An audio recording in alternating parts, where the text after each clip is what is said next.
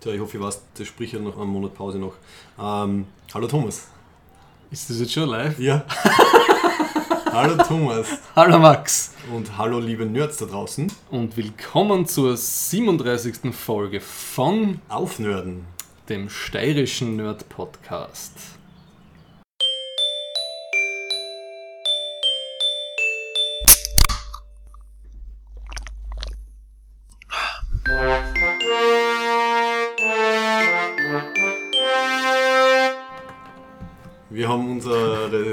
traditionelle Juni-Sommerpause hinter uns. Und der Juli ist auch schon fast vorbei. Ganz kurz wie immer. Thomas, wer sind wir und warum? Thomas Menzelberger und Max Werschitz. aus Graz in der Steiermark, Österreich. Wir machen den Aufnörden-Podcast äh, in Anlehnung an das Aufsteirern, ein Herbst-Mini-Festival, das es in Graz immer gibt. Ein, ein, ein bürgerliches äh, Lederhosen, Steirerjankerl, Filzbotschen Spektakel. Und unsere heutige Folge, ja, nach der Sommerpause gibt es ein bisschen ein Sommerloch, aber wir haben ein interessantes Thema gefunden. Das Schlimme ist, Entschuldige, wir stehen gerade erst am Rand vom Sommerloch und schauen praktisch in den Abgrund erst auf. Und das schaut das ist schon wieder ein Motorrad. Also wir sitzen da gerade im 18. Stock. Bei offenem Fenster, weil es recht warm ist. Ja, und wie ich vorher schon gesagt habe, es gibt einige Kurzbezipfelte in der Nachbarschaft, die mit ähm, leistungsstarken, einspurigen Fahrzeugen versuchen, irgendwas auszugleichen. Ja. Also, Thomas, wir haben zumindest ein, cool, ein sehr cooles Thema, finde ich, und zwar eine Serie. Eine Serie, die ähm, eigentlich sehr gut zum Wetter passt jetzt. Ja. Ja, wir freuen uns, dass es warm ist. Ja, und die haben es ein bisschen knusprig kalt gehabt, die Herren. Und zwar geht es um äh, The Terror. Eine Amazon Prime Original oder Exclusive Serie. Ich habe keine Ahnung. Es ist eine Amazon Prime Serie auf jeden Fall. Ich weiß nicht, ob es Original oder Exclusive ist, bin mir jetzt nicht sicher. Die halbwegs frisch ist, also im März ist sie gestartet, hat zehn Folgen gehabt. Es ist eine Miniserie, was ich voll angenehm finde. Ja. Ist abgeschlossen. Und äh, sie basiert, also auf zwei Dingen im Endeffekt, sie basiert auf einer wahren Begebenheit, nämlich auf der äh, verloren gegangenen Franklin-Expedition von 1845. Das sind zwei Schiffe in der Arktis auf der Suche nach dem letzten Zipferl, weil wir jetzt schon bei Zipferl fahren waren, beim letzten Kurzzipferl von der Nordwestpassage, äh, das noch nicht entdeckt war, das wollten die halt noch kartografieren. Und der Dan Simmons hat es in einer unglaublichen, was ist das, der Mystery Horror Novel verwurstelt dann. Richtig, ja, das haben wir auch da liegen. Wir haben, also ich, ich habe fast vor, tausendseitiger Genau, ich habe es vorzulesen. Es ist Oh nicht ausgegangen, weil, weil ich dann die Sachbücher über die, die echte Expedition fast interessanter gefunden habe. Das liest jetzt, obwohl du die Serie geschaut hast. Ja, es ist schon was anderes, ob man jetzt irgendwie eine 10 Stunden Serie schaut oder sie wirklich vertiefen kann in 1000 Seiten mit Hintergrundgeschichten und so weiter. Okay. Ja. Okay. Und abgesehen von dem, also das ist dann unsere der So Much Love in His Head Group Rubrik, ähm, wird ja sehr viel, wir müssen reden, oder? Und, Das wird sehr viel müssen reden. Lyrik und verwenge Erwerbsregel, also ich glaube eher eine kürzere Folge. Ja, es ist zum Sommerloch stopfen. Ja. Und teilweise sind auf meinem Zettel zwei Monate alte, Not alte Notizen um. Sehr gewissenhaft, ja. Ja. Schauen wir mal, ob sie das noch aufwärmen lässt. Praktisch. Gut. Ja, dann fangen wir mit der äh, galaktischen Lyrik an. What a piece of work is man! How noble in reason, how infinite in faculty. Ich habe mir gedacht, ich lese das vor und sag dann erst danach, was es ist und ich schaue, ob du das erratest. Ja? Und ich bin mir sicher, du erratest das. Sonst bin ich eigentlich enttäuscht. Ne? Ich habe es vorher, Danke für den Druck. ich hab's vorher zehnmal laut vorgelesen von mir selber und die verhausspülen mir an der gleichen Stelle sicher wieder. Cannon to the right of them, cannon to the left of them, cannon in front of them, volleyed and thundered. Stormed at with shot and shell, boldly they rode and well, into the jaws of death, into the mouth of hell. Wrote the 600. Ja, ich kenn's, das habe ich auf jeden Fall im, im Anglistikstudium gehabt. Das zählt nicht, du musst berühmtes- das, ist, das interessiert mich nicht. Berühmtes Gedicht Wo über, kommt das her? über wahrscheinlich irgendein, irgendein Ka- Kavallerietrupp, der gegen äh, irgendwelche Mhm, äh, äh, Native Americans äh, sinnloserweise geritten ist. Irgendwas, ähm, ah, wir hatten der eine Generalkassen, der Trottel, der. Ähm, Du meinst den Caster? Ja, das war's war's der nicht. Caster Nein, nicht? das stimmt nicht. okay. Gut, wer war's? Dieses Gedicht nennt sich. Ah, Moment. The Charge of the Light Brigade. Hm, ja. Okay. Und das hat viel mehr, sagt man da Strophen? Nein, man sagt nicht Strophen, äh, Absätze, äh, Teile, ähm, Strophen, ja. Verse. Verse. Verse sagt man. Und das ist der dritte Vers. Der bekannteste. Und der ist mir eingefallen, weil, weil der Miles O'Brien und der Julian Bashir in der Deep Space Nine Folge Sacrifice of Angels, bevor die fette Schlacht anfängt, ne, sagt er das. Und der Nock sagt dann, wie geht denn das Gedicht aus? Das macht, macht ihm, kannst du dich noch erinnern? Dunkel, ja. ja. Ja. ja es und, geht nicht gut aus. und das passt da ganz gut, weil das ist, äh, dieser, dieser Charge of the Light Brigade war im Krimkrieg und der war ungefähr zur gleichen Zeit im Mitte 19. Jahrhundert wie diese Expedition war. ah, super. Also paar plus minus 5, Ja. 6 Jahre. Ja. Also fast zeitgleich. Und das passt wirklich insofern dazu. Ich habe in Ja. dem schönen Sachbuch, das ich da gelesen habe, äh, ist unter anderem drin gestanden, dass die, die Suche nach der Erebus und nach der Terror, also nach Ja. den zwei Schiffen, unter anderem dann auch abgebrochen worden ist, weil die Suchschiffe haben es einfach unter anderem im, Krim, im Krimkrieg Ja. dann gebraucht. War Ja. zeitgleich mehr oder Haben sie weniger. abgezogen Ja. dann. Ja, ist drin gestanden. Schön, Mach, das hat mich jetzt wieder an meine Studienzeiten erinnert. Ja, Kommt mit Link und äh, es gibt so einen YouTube-Clip, kommt dann in die Show. fantastisch. Ich habe mir in letzter Sekunde noch zwei Gedichte ausgesucht. Du darfst aussuchen, welche sie nehmen. Entweder ein Muttertagsgedicht aus Futurama oder einen von irgendwem im Internet geschriebenen Limerick über den Kirk. Ich Futurama, bitte. Gut. Also das ist ein Muttertagsgedicht, das der Bender auf einer Muttertagskarte gefunden hat und vorliest. You created me, Mom, so I guess you're to blame for the love that I feel just from hearing your name. You're as tender as corned beef and warm as pastrami. I love you, Mommy. Okay. Ja. Ich habe nicht viel Zeit gehabt, ich habe einfach nur Futurama Poem eingegeben es, und dann ähm, ist das gekommen. es ist sehr süß und stellt einen Kontrast zu der Schwere von meinem da. Total. Ja. Also eine gewisse Konsistenz ist gegeben. Sehr schön. Also, dann. Du hast gesagt, du hast ganz viel Wir müssen reden Sachen. Ich habe im Endeffekt nur mal Zeit gehabt, mir noch einmal den Star Trek Discovery Season 2 Trailer anzuschauen und ein bisschen was dazu. Das passt gut. Ja. Sollen wir mit dem Wir starten? können, wir können mit dem gleich starten, obwohl das dann Sinn macht, generell drüber zu reden, weil ich hab so, es war eben direkt in einer Facebook-Gruppe, hat der Herrige von Polygon einen Artikel gepostet, dass vier neue CBS Streaming Star Trek Serien anlaufen werden in den nächsten 18 bis 24 Monaten. Ne? Die quetschen die, wie sagt man? Sagt man, man quetscht die Sau aus? Nein, Sie quetschen die eierlegende Wollmilchsau Ja. und so weiter aus. Genau, so wie äh, Disney jetzt äh, auf Star Wars losgeht, wird jetzt der, der Herr namens Kurzmann, der unglaublich, ich würde sagen, hoch im Kurs steht, kurz im Hoch steht. ähm, also der wird sein eigenes Kurzmann-Verse jetzt machen, nehme ich an. Ne? Ja. Ich habe schon gesehen, er führt Regie bei der ersten Folge, ist auf Wikipedia gestanden. Ja, es ist einfach, er ist einfach, das ist wirklich, er ist wirklich ein, er ist, glaube ich, so ein Typ ist, der, wenn da ein Raum von 20 Executives sitzt, in teuren Anzügen oder Kostümen, wie auch immer, ne, muss man aufpassen, ist der wahrscheinlich einer von den wenigen, die das allen 20 recht macht und so verbirgt und dann die letzte wirklich äh, generische Plotgeschichte rauspresst, die es irgendwie gibt. Ne? Ja.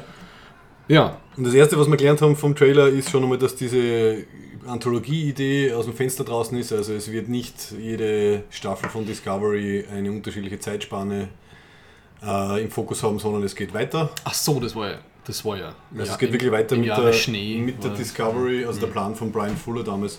Ja, ja. Also zweite Staffel Discovery, laut Trailer, was man jetzt bis jetzt sagen kann, ja, setzt gleich an, wo die erste aufgehört hat. Also der Captain Pike auf der Enterprise taucht auf und sagt, ich übernehme das Kommando über die Discovery, Pech gehabt. I'm gonna mansplain this ship. Man, man, Captain's, whatever. Ca- Captain's, Captain's Plane, Captain's, Captain's. Plane. Ähm, weil ähm, irgendwelche roten, roten Dinger, äh, sieben rote Dinger sind über tausende von Lichtjahre verteilt in, der, in unserer Galaxie aufgetaucht. Äh, man weiß nicht warum, was es ist. Es Die ist- Milchstraße hat Pickel bekommen. ja, genau, die Milchstraße ist in der Pubertät.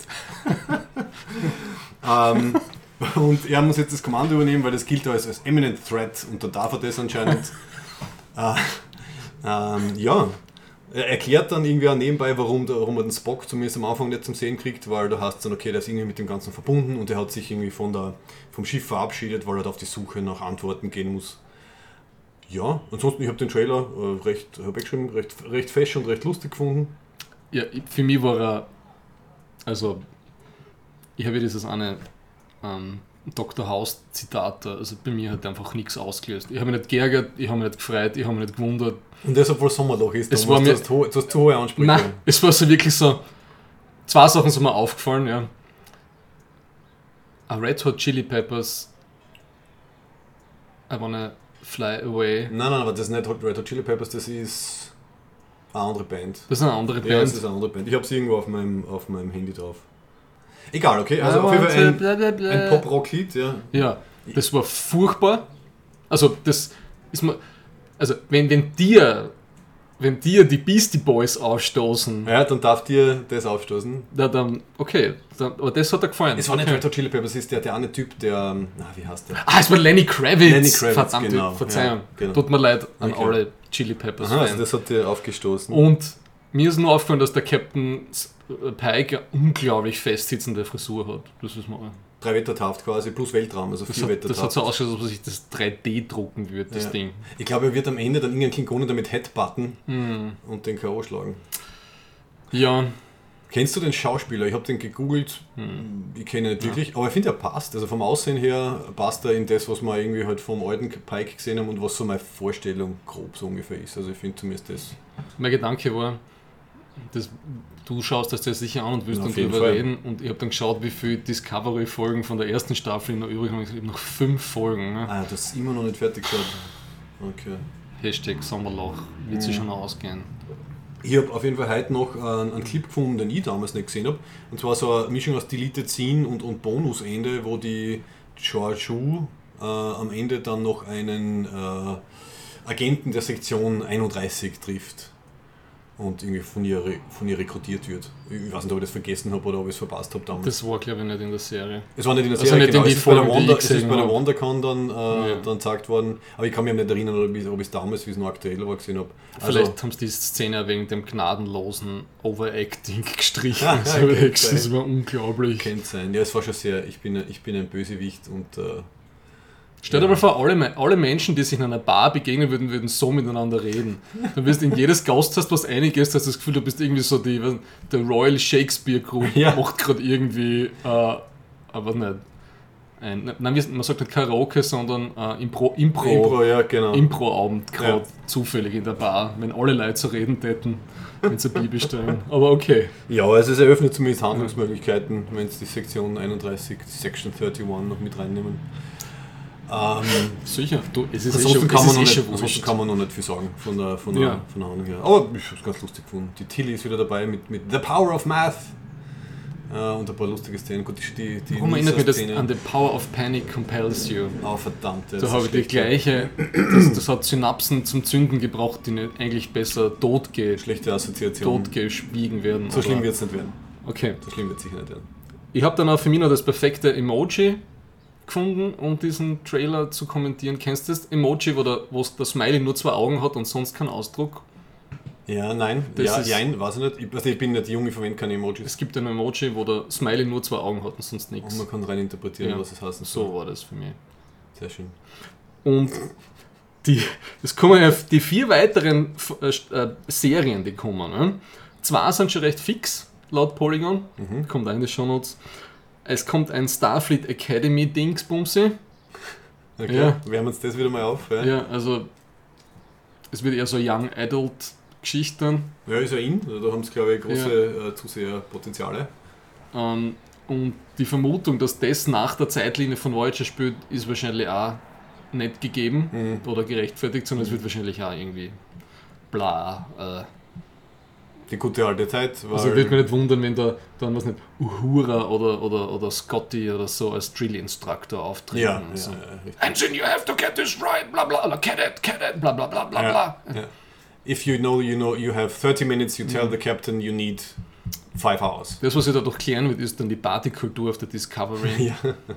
Das wird sie klären. Die nächste Serie ist ähm, eine Khan-Story. Mhm. Eine Story um irgendwas mit so diesen ganzen Die Augmented, Genetik, äh, äh, Eugenik, äh, Eu- äh, Eugenic ja. Wars mit Mhm. den ganzen Augments. Ja. Mhm. Und dann zwei Sachen, die weniger klar noch sind, aber schon irgendwie so angetickert wurden. eine Animated Series, die am Ende von der Original Animated Series ansetzen wird. Die Animated Series habe, muss ich sagen, ich immer noch nicht gesehen, diese 20 Folgen. Die sollen, angeblich ein paar gute die Folgen. sollen sehr ja. gut sein, angeblich. Mhm. Und dann eine vierte, wo vielleicht der Picard auftaucht. Weil Mhm. der Steward zurück irgendwie will. Ah, okay, da kann er irgendeinen Admiral spielen. Aber so. es wird nichts, was irgendwie die Chronologie voran. Es wird alles irgendwie so derivative. Ja. Ah, Ach, kennst du das? Auch ich erinnere mich. Ja. Das ist der ganze Effekt und das. Also kein Original Story, gar nichts. Mhm. Alles nur prequelig irgendwie so angelehnt. Also genau im Ja. Trend, im Trend der Zeit. Ja, leider. Ja, Gut, ich als Optimist sage, Hauptsache wir kriegen ein bisschen mehr Star Trek. Das ist wirklich wahrscheinlich eins von den positiven Sachen. Man muss Du, es ja nicht schauen. Vielleicht, nein, vielleicht wird es ja eh nicht so schlimm und vielleicht wird die zweite Discovery-Staffel ja auch jetzt besser. Weil der Klingonenkrieg ist ja vorbei, habe ich ja gehört. Ne? Ja, obwohl der, der Wok bzw. der Tyler wieder vorkommt laut Castliste. Also man hat ihn nicht gesehen im Mhm. Trailer. Okay. Ähm, aber ja, also wenn die äh, Lorel einfach auf, auf dieser Fernbedienung sitzen bleibt mit dem Knopf und sie nicht hergibt, dann ist die Klingonen-Krise erledigt. Ja. Also du Okay. hast die letzte Folge nicht gesehen. Ist gell? wurscht, ich habe schon. ich hab, das ist wirklich Sie, wurscht. sie, wir haben, ich glaube, wir haben es angedeutet, sie endet damit, dass sie die, den klingonischen Rat in Geiselhaft hält, weil sie eine Bombe ähm, im, im Zentrum des Planeten hat und sie hat die Fernbedienung dafür. Mhm. Das funktioniert sicher super. Okay. Moment einmal, explodiert nicht bei Star Trek 6, explodiert ja der Mond, gell? Vielleicht ähm, Der Praxis. Ja. Praxis, vielleicht gibt es eine Zeitreisegeschichte, dass dann die, die Bombe, die eigentlich in Kronos ist, dann irgendwie im Mond landet und es wird nur ähm, nach außen hin als, als Mining-Accident ausgegeben. In Wirklichkeit war es die Lorel. Vor 15 hätte ich noch gesagt, Schwachsinn. Aber jetzt Aber heutzutage kurz mal eine Möglichkeit. alles möglich. Ja. Insofern, also wir kriegen jede Menge neue Star Trek-Sachen. Wie wir schon geredet haben, kriegen wir eine Herr der Ringe-Serie. Das heißt, wir sind sowohl Fantasy als auch Science Fiction versorgt. Expanse geht weiter. Was auf, eine Serie, auf die ich mich wirklich freue, ist äh, Why the Last Man. Die kommt auf FX, Ja, also von diesen Adult-Dings, wo Archer läuft von Fox. Eines der wenigen Comics, die ich auch gelesen habe, die du gelesen hast. Ja. Fantastisch. Ja. Das habe ich, das hab ich sogar fertig gelesen, das war großartig. Das, Tränen- hast, Tränen das hast Ende- du sogar fertig Das habe ich sogar gelesen. fertig gelesen. ja. Okay. Mit, Und mit Tränen äh, bei den letzten Kapiteln. das Einzige, ja. eben, was mir ein bisschen irritiert hat, ist das Casting für, für den Yorick. Ist ein gewisser Barry Keoghan, Keegan, wahrscheinlich ist das irgendwie so ein gälischer Name, Mhm. Barry Keegan. Das ist dieses Bubi, was bei Dunkirk mit dem Papa am Schiff zum, zum, zum Ah, nach Dünkirchen schon. fährt. Ja, Ne? okay. Und der spielt den Yorick. Und der war so. Also, ich, für, für Englischer kann man fast nicht ausschauen. Mhm, passt. Habe ich Ja. in einem Chat mit zwei anderen eh schon besprochen. Was ich gut finde, ist das äh, Casting für die Free Fry 5. Das ist eine gewisse Lashana Lynch, wenn ich sie richtig aussprich. Und die spielt da die nächste, die spielt auch die Miss Marvel. Oh. Ja, also Uh, ich glaube, die kann die gut rüberbringen. Business, ja. Und es ist lustig, ich habe gesehen, die hat mit der, mit der Schauspielerin von der Naomi von Expanse, das dürfte eine Britin sein, haben die so einen Film gemacht, irgendwie Fast Women oder Quick Women, wo es um so britische Staffelläuferinnen geht. Mhm, mhm. Und da haben die beide mitgespielt. Weil Hast sie gesehen? Nein, ich habe nur das auf einem Foto gesehen, wie ich es googelt habe vorher, was das ist. Okay. okay. Und Fast das kann gut passen, weil die Naomi ist ja so super physical, also die ist recht fit und sie ist auch super fit Ja. und das passt für die Free Fire 5 am Carpering super. Mhm. Ja. Okay. Ich hätte am liebsten die Dings gehabt von die die Michonne Ja, spielt. ja, aber die ist jetzt ja schon überall. Die ist jetzt überall also, und die wird ja. wahrscheinlich keine zweite Serie kriegen. Ja, Die wird von AMC wahrscheinlich nicht freigeben. ja, richtig. Ja. Ja. Okay, na gut. Wenn sie es nicht so vergeigen wie die ähm, Preacher-Geschichte, hast du das weitergeschaut? Also ich habe da nach der ersten Ich Staffel muss dann sagen, nichts mehr. das Preacher, ich habe vier, fünf Folgen geschaut Ah, okay, und ich habe so nicht Ja. verstanden, was das, was das soll. Ja. Ja, äh, pff, Aber ich denke, sie sind jetzt schon bei der dritten oder so. Dritt, ja, ja, sie machen. Und das, was mir wirklich am meisten irritiert hat, ist, also der Garth Ennis, dass der Schreiber ja selber als Executive Producer Mhm. dabei Und ist. dann Und sie haben es anscheinend. dagegen sagen kann. Ne? Ich weiß nicht, was sie dabei gedacht haben, der, der Seth Rogen und er. Also, Ja. sie haben. Vielleicht fällt es vielen Leuten eh. Also, ich, ich war total irritiert. Mhm. Ja. Ja, vielleicht, ich weiß nicht, wenn du dich dazu aufraffst und wenn ich mich dazu aufraffe, können wir ja, wenn Why the Last Man da ist, dann äh, Preacher noch mitnehmen und quasi eine, eine, eine nachträgliche Beurteilung. Vielleicht wird es in der zweiten und der dritten Staffel besser, weiß man nicht. Weil dann starten sie erst den Roadtrip. Ähm, da könnte man ein bisschen so eine Comic- Comic-Verfilmungsfolge machen.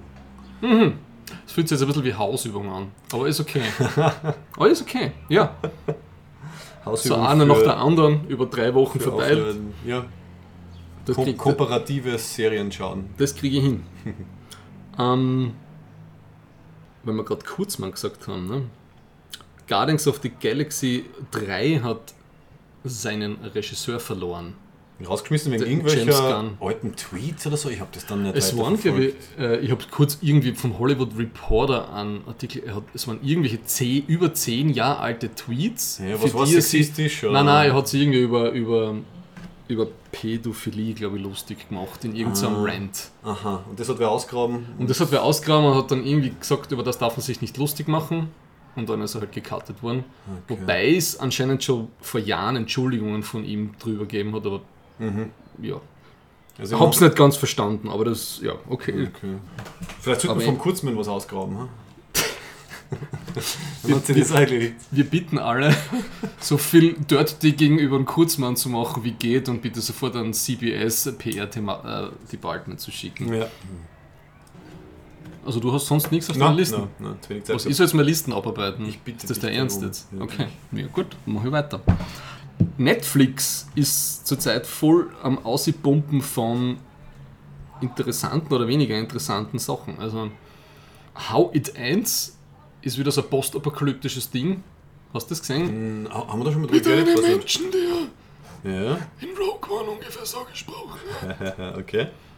hat, hat ein paar nette Ansätze gehabt. Also der, na wie heißt der, der Forrest Whitaker, der irgendwann einmal aufgehört hat, ein guter Schauspieler zu sein. Ja, Wo weiß ich nicht. Das muss ungefähr so kurz nach dem Der König von Schottland von dem Film gewesen sein, ne? wo er diesen Didi Amin spielt. Der war Mhm, ganz guter mhm, Film, finde ich. mhm. Und dann ist es irgendwie rapide bergab gegangen. Hat er sich gedacht, aber Forrest Whitaker spielt nur mehr Forrest Whitaker. Ja, ich weiß nicht, wieso das passiert, aber ich tippe tipp auf Schulden oder Scheidung. Oder vielleicht hat er denselben Manager wie Nicolas Cage.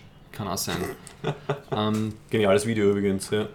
und der hat eine Tochter und die hat einen Verlobten und er zieht und die Tochter ist in Seattle und er ist mit seinem Verlobten, mit ihrem Verlobten und seinem zukünftigen Schwiegersohn, den er natürlich nicht mag, um eine gewisse Tension zu kreieren, in, in Chicago und sie machen sich dann auf einem Roadtrip nach Westen, wie das System zusammenbricht. Ne? Und keiner was. Es ist ein irgendwie so komischer Ort von elektromagnetischer Turbulenzen und Erdbeben, bla bla.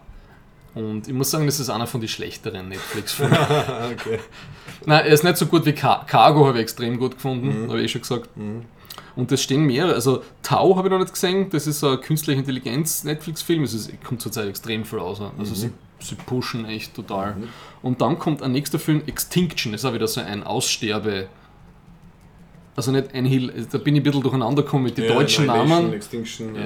Äh, es ist, der kommt, was ist am 27. Was ist heute? 26. Das soll über, na, für das der 5, übermorgen kommt er auf Netflix. Bin ich auch schon gespannt. Uh, apropos Roadtrip. Ich, ich kenne jemanden, der hat ein Buch geschrieben, da kommt auch ein Roadtrip vor. Es wird geschnitten. Achso? Es wird geschnitten. Oh, okay. Gut, dann halt nicht. Nein, nein, das ist noch umgelegt. Ähm, Okay, über ungelegte Bücher über ungelegte wird Bücher. geredet. So, jetzt hast du mir völlig aus dem Konzept gebracht. Was wollte ich jetzt noch sagen? Ich wollte von diesem Netflix dann auf das Beste, was ich in den letzten sechs Wochen geschaut habe, überleiten. Und das war eine Doku-Reihe auf Netflix, die von PBS produziert worden ist. Das ist Viet äh, der Vietnam War, heißt das. Haben wir eh schon mal drüber geredet, Ja, oder? haben wir schon kurz geredet, ja. Und das ist der nächste, ich finde, das ist der Goldstandard an Dokumentationen. Ähm, spielt, ich habe so viel gelernt bei der Serie, es sind zehn Folgen, jede Folge dauert fast eineinhalb, zwei Stunden und so, macht so den ganzen Bogen von dem ganzen französischen Indochina-Krieg, vom nach dem Ende vom Zweiten Weltkrieg bis halt Mitte 70er bis zum Nixon halt, wie der halt dann mit Watergate ausgeflogen ist, was alles miteinander verbunden ist. Und es ist so eine zeithistorische weiß nicht, Goldmine, das Ding. Also ich verstehe die Welt, habe das Gefühl, jetzt wieder einen Tick besser. Mhm, mhm. Weil sie es ja wirklich geschafft haben, äh, von beiden Seiten Leute zu interviewen, also Vietcong und, und, und nordvietnamesische Armee und Amerikaner und südvietnamesische Armee und alle Zeitzeugen. Und es gibt ja unglaublich viel Videomaterial zu allem fast. Ja. Mhm. Was sie jetzt erst teilweise ausgraben haben? Ja. Oder? Na, sie haben die, die, die, die Latte an Archiven und, und, und Erinnerungsvereinen, die die da konsultiert haben, ist so ein ganzes Buch, nur die Referenzen. Also die haben wirklich, die haben glaube ich sechs oder sieben oder acht Jahre dran gearbeitet fast. Ja. Der Sam Harris, einer meiner Lieblingspodcaster, Ja, hat ja. Mit, dem, mit dem Macher von dieser Serie einen Podcast, wo das erzählt, wie sie gearbeitet haben. Durch das bin ich auf das gekommen. Ähm, Finde ich sehr empfehlenswert. Also, man, ich, man, wenn man die Doku schaut, versteht man Amer Amerika und die Welt ein bisschen besser. Ja, habe ich das Gefühl Ja. weil das einfach so weitreichend war. Also das war so der, der erste, das war so der erste postmoderne Konflikt, würde ich sagen. Ja, ja. Wo man nicht äh, ganz klassisch gegen die Bösen gekämpft hat, gegen die Nazis, sondern die Amerikaner sich halt wo eingemischt haben, wo Ja, weil, weil sie nicht mehr so klar es, war. ja. keine klaren Fronten, gut und böse war nicht klar. Ähm, dann war die Zivilgesellschaft viel ausgeprägter als noch 20 Jahre davor. Hm. Es kommen total viele spannende und coole Musikreferenzen aus der ganzen Hippie-Zeit, aus dem Summer of Love, also 67, 68. Mhm. Kann ich nur empfehlen. Mhm. Das klingt jetzt hoffentlich nicht so trocken, aber es ist wirklich so. Ne? Ja, gute Dokus sind alles andere. Wie gesagt, Du also schaust nicht überzeugt. äh, ich bin sehr überzeugt, ich habe dir vorher gesagt, also ich habe ich hab mir zum Beispiel eben den Roman äh, The Terror gekauft und dann habe ich aber das Sachbuch gekriegt, geschenkt gekriegt zum Geburtstag. Und dann habe ich halt das Sachbuch gelesen, weil es mir jetzt akut mehr interessiert hat, also einfach die, ja, die trockene Hintergrundgeschichte interessiert mich dann auch oft mehr als irgendwie das, das ausgebaute äh, Fantasy-Werk. Ja. Ja. Wenn man es weniger trocken will, ich versuche gerade ein paar Überleitungen zu, Mhm. und äh, Zeit, äh, was über Zeitgeschichte, also Zeitgeschichte definiert sich glaube ich alles, was in den letzten 100, 150 Jahren passiert ist, oder 50, irgendwie so, je nachdem. Also je nach, wo es halt fast noch, wo es noch Zeitzeugen gibt. Ne? Ja, man kann sagen so.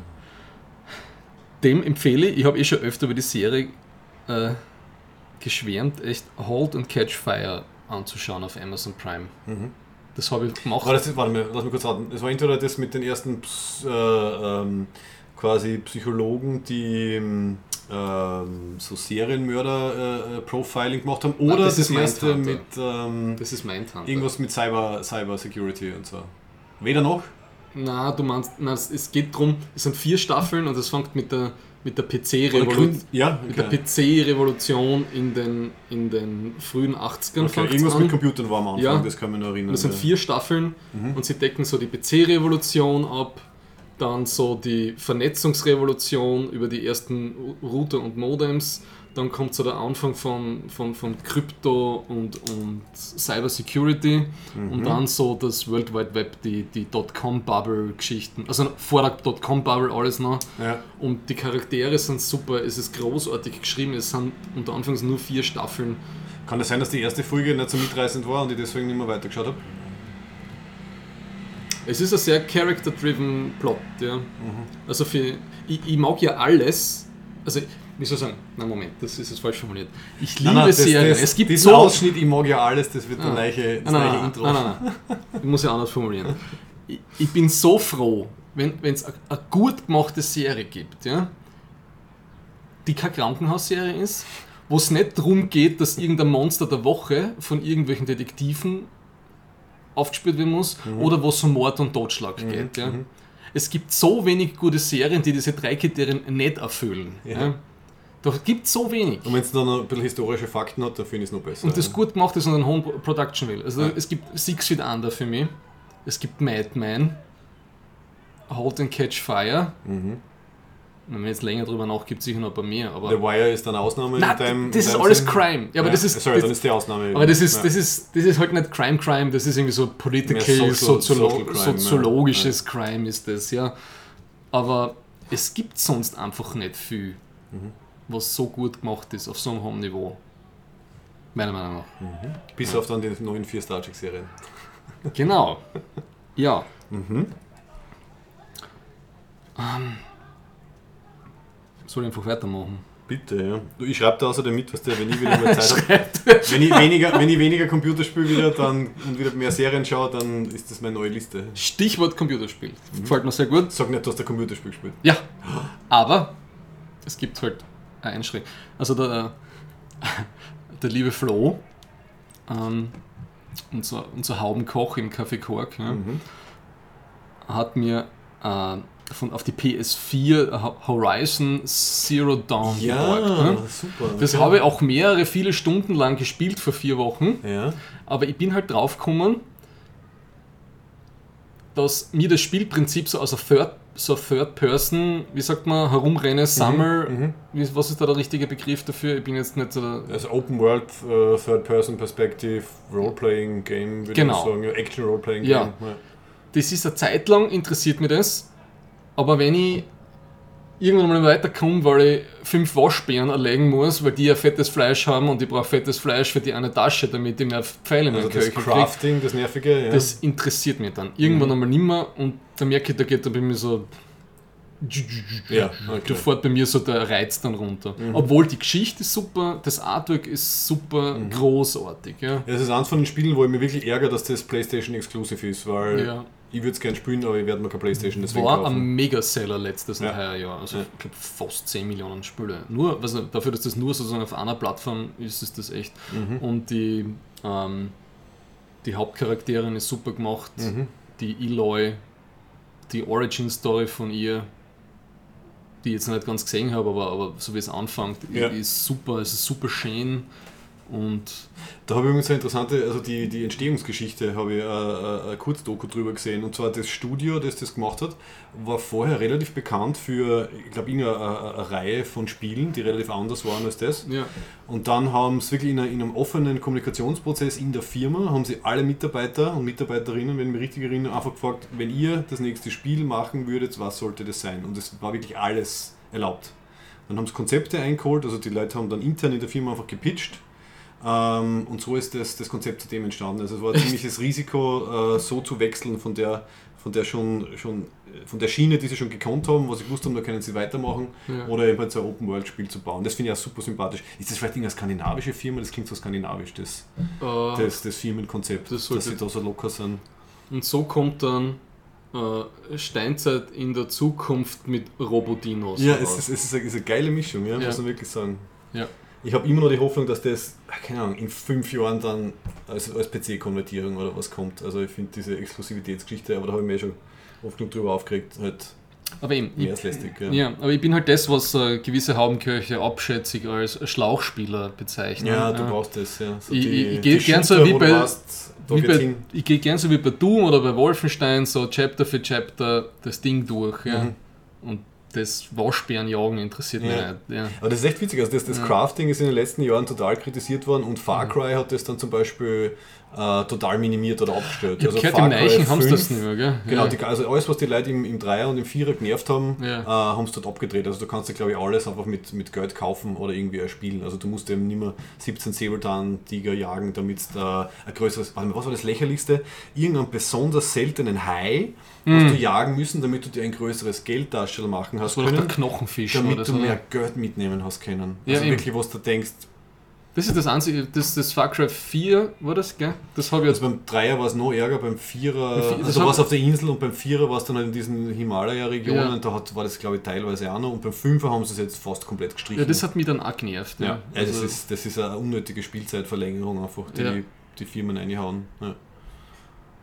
Und diese ganze Sammelwut und so. Und, aber eben bei dieser Horizon habe ich mir genau ausgepackt, wie diese ganze E3-Geschichte war wieder, die Messe. Mhm. Das ist eh schon wieder zwei Monate her. Mhm. Eigentlich nicht mehr newsworthy, aber bei diesem Eindruck, äh, mit diesen ganzen Präsentationen, ich habe ich hab mir vor allem auf, auf, auf, auf Twitch dann bei meine, bei diese, mein, die ganzen, meine Lieblings-PUBG-Streamer haben so diesen, haben halt nicht gespielt, sondern die ganzen Präsentationen eine nach der anderen kommentiert. Mhm.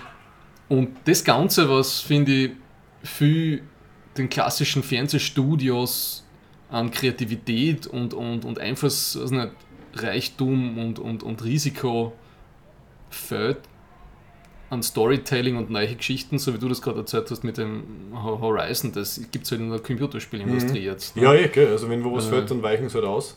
Ich meine, die großen, die Mainstream-Spiele sind dann eh, eh ziemlich eingeschränkt und irgendwie seit Jahrzehnten das gleiche, aber es gibt immer so kleine Perlen, die halt dann irgendwie auftauchen. Ja.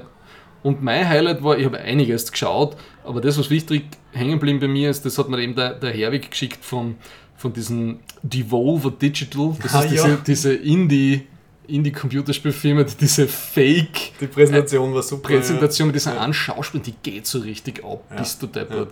Ich habe dann kurz nachgeschaut, wer sie ist.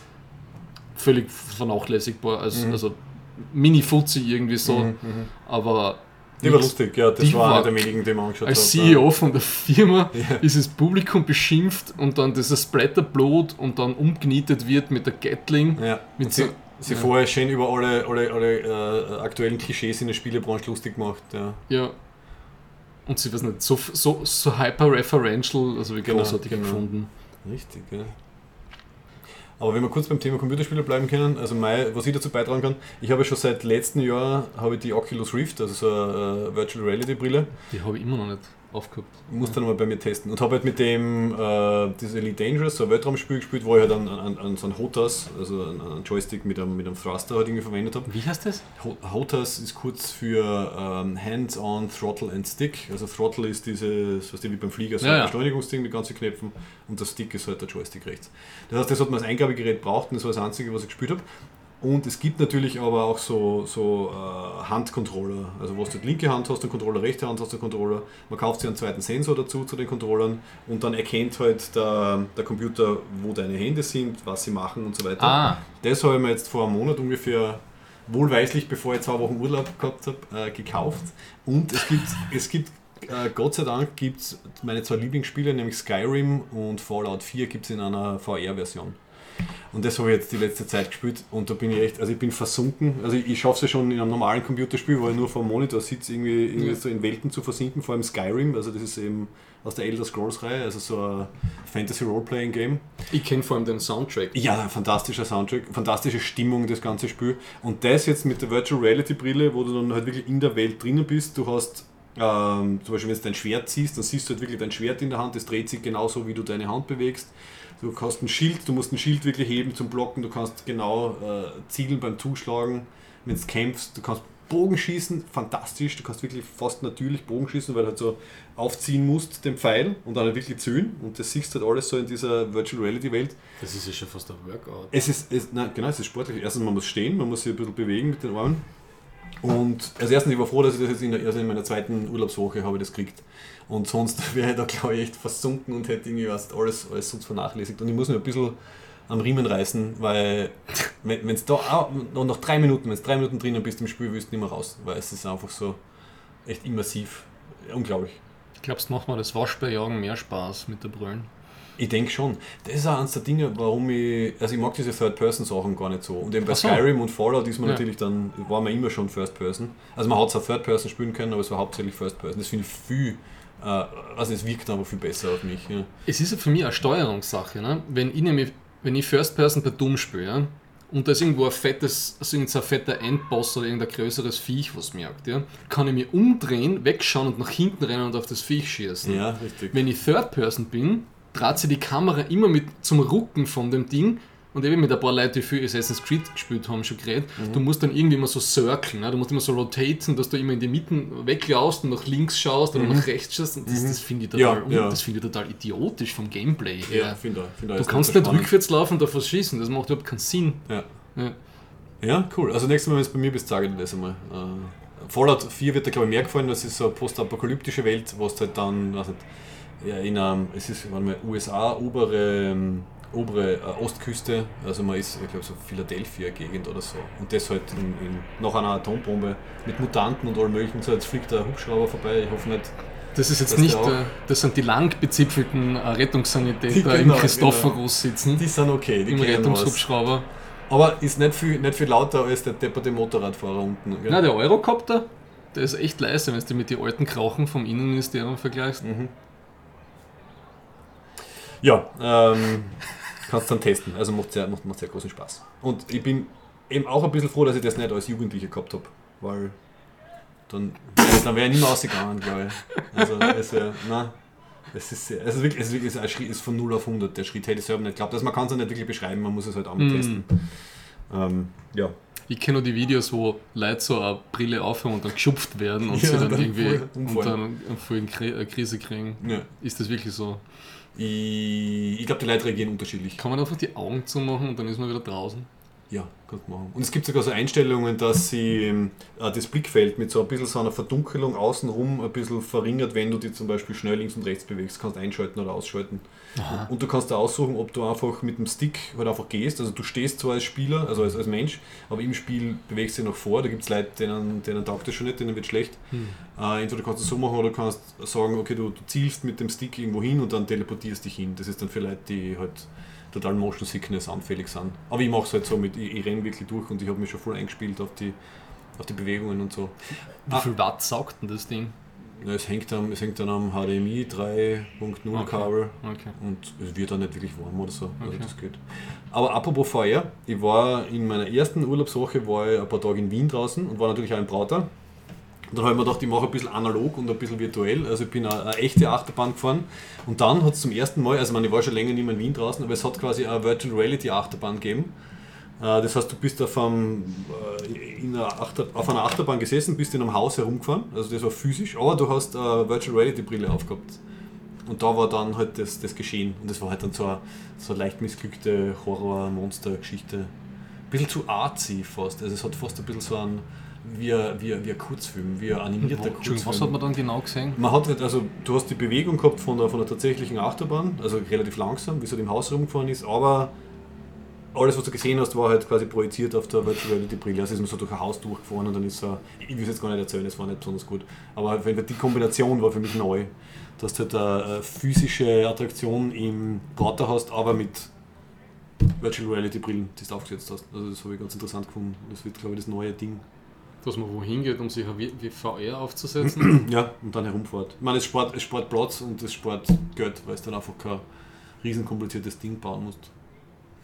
Und in so einer Spielhalle hat es auch eine VR-Brille zum Ausprobieren gegeben. Also es kommt langsam. Also die, mhm. die Sachen kommen langsam. Aber geben tut es eh schon ein paar Jahre. Ja, aber in dem Ausmaß ich, ist es jetzt noch Ja. nicht so präsent gewesen. Äh, die, also erst in der letzten Zeit kommt man vor. Ja. Ja. Ein guter Indikator ist immer die Erotikindustrie. Ne? Wenn die voll aufspringt, wird es der neue Hype. Und das bei Ja. VR ist das nicht so der Fall. Es gibt ja schon VR-Adaption, also kann man ja. Soweit ich weiß, ja. Ich, muss Ja. Ganz, also ich kann ganz ehrlich sagen, ich habe es noch nicht ausgetestet. Das ist ja. Das ist, Ich würde es zugeben, wenn ich es hätte. ich glaubte, das ist ja wurscht, aber ich habe das Gefühl, das schlagt noch nicht so durch. Ne? Vielleicht gibt es noch zu wenig Brillen im Umlauf. Vielleicht ist das Klump noch zu teuer. Ja, da werden am ersten, es gibt ja diese, diese Headsets, wo du dann das Handy rein tust. Also die kosten 10 Euro oder so und es wird sicher irgendwelche quasi Handy-Pornos geben, die du dann in, den, in die Brille reinschiebst oder so. Also es kauft sich glaube ich keiner ein 400 Euro Oculus Rift, damit er Pornos schauen kann. Nehme ich an. Ja, ich bin gespannt, ob es das überlebt. Die, vielleicht gibt es ja mal die Pornhub, ähm, Pornhub Edition. Ja, weil, diesen, diesen VR-Hype, den in unseren doch äh, mittlerweile schon ein bisschen betagteren Leben, den hat es ja mindestens schon drei, vier Mal jetzt Ja, gegeben. der ne? köchelt so vor sich hin schon die ganze Zeit. Ob das jetzt sozusagen der VR-Standard ist jetzt dann, der dann kommt, oder ob das dann eh wieder mal alles ankragelt und dann erst, was nicht, in die 2020er dann kommt wieder. Also ich denke, Frage, die, ja. die, so die Early Adopter und so Ja. die, die Leute, die Computerspieler und Spielerinnen, die sich wirklich dafür interessieren, die hat es erreicht. Also, aber das Ja. ist halt nicht ausreichend. Also es ist Ja. ja noch nicht ausreichend genug, dass jetzt wirklich ganz große Spiele dann gleich auf VR rauskommen. Also es werden jetzt ein paar so wie Skyrim und so werden nicht nachgeretrofitted sozusagen. Aber jetzt, weiß nicht, Call of Duty oder, oder Battlefield sehe ich jetzt nicht als, als VR-Titel in den nächsten Jahren. Also was diese, diese PUBG-Streamer alles sagen, dass es gibt VR-Adaptionen, Mhm. nur bist du halt mit, mit, mit Maus und Keyboard immer noch so viel schneller und akkurater. Ja, und, ja, richtig. Also gerade bei Online-Spielen müssen sie das dann wieder trennen. Also so wie es halt Controller-Spieler von, von Maus- und Keyboard-Spielern dann, Ja. dann trennen müssen. Ja. Wobei, ja, kann sein, dass man akkurater ist. Aber es macht halt mehr Spaß, wenn man wirklich die Waffen vor sich in der Hand sieht und wirklich über Kimme und Korn zielen kann. Also es ist schon, also die, der Spielspaß ist größer. Äh, Das ist ein anderes Spiel dann, ja. ja, Ja. ist das sicher was anderes.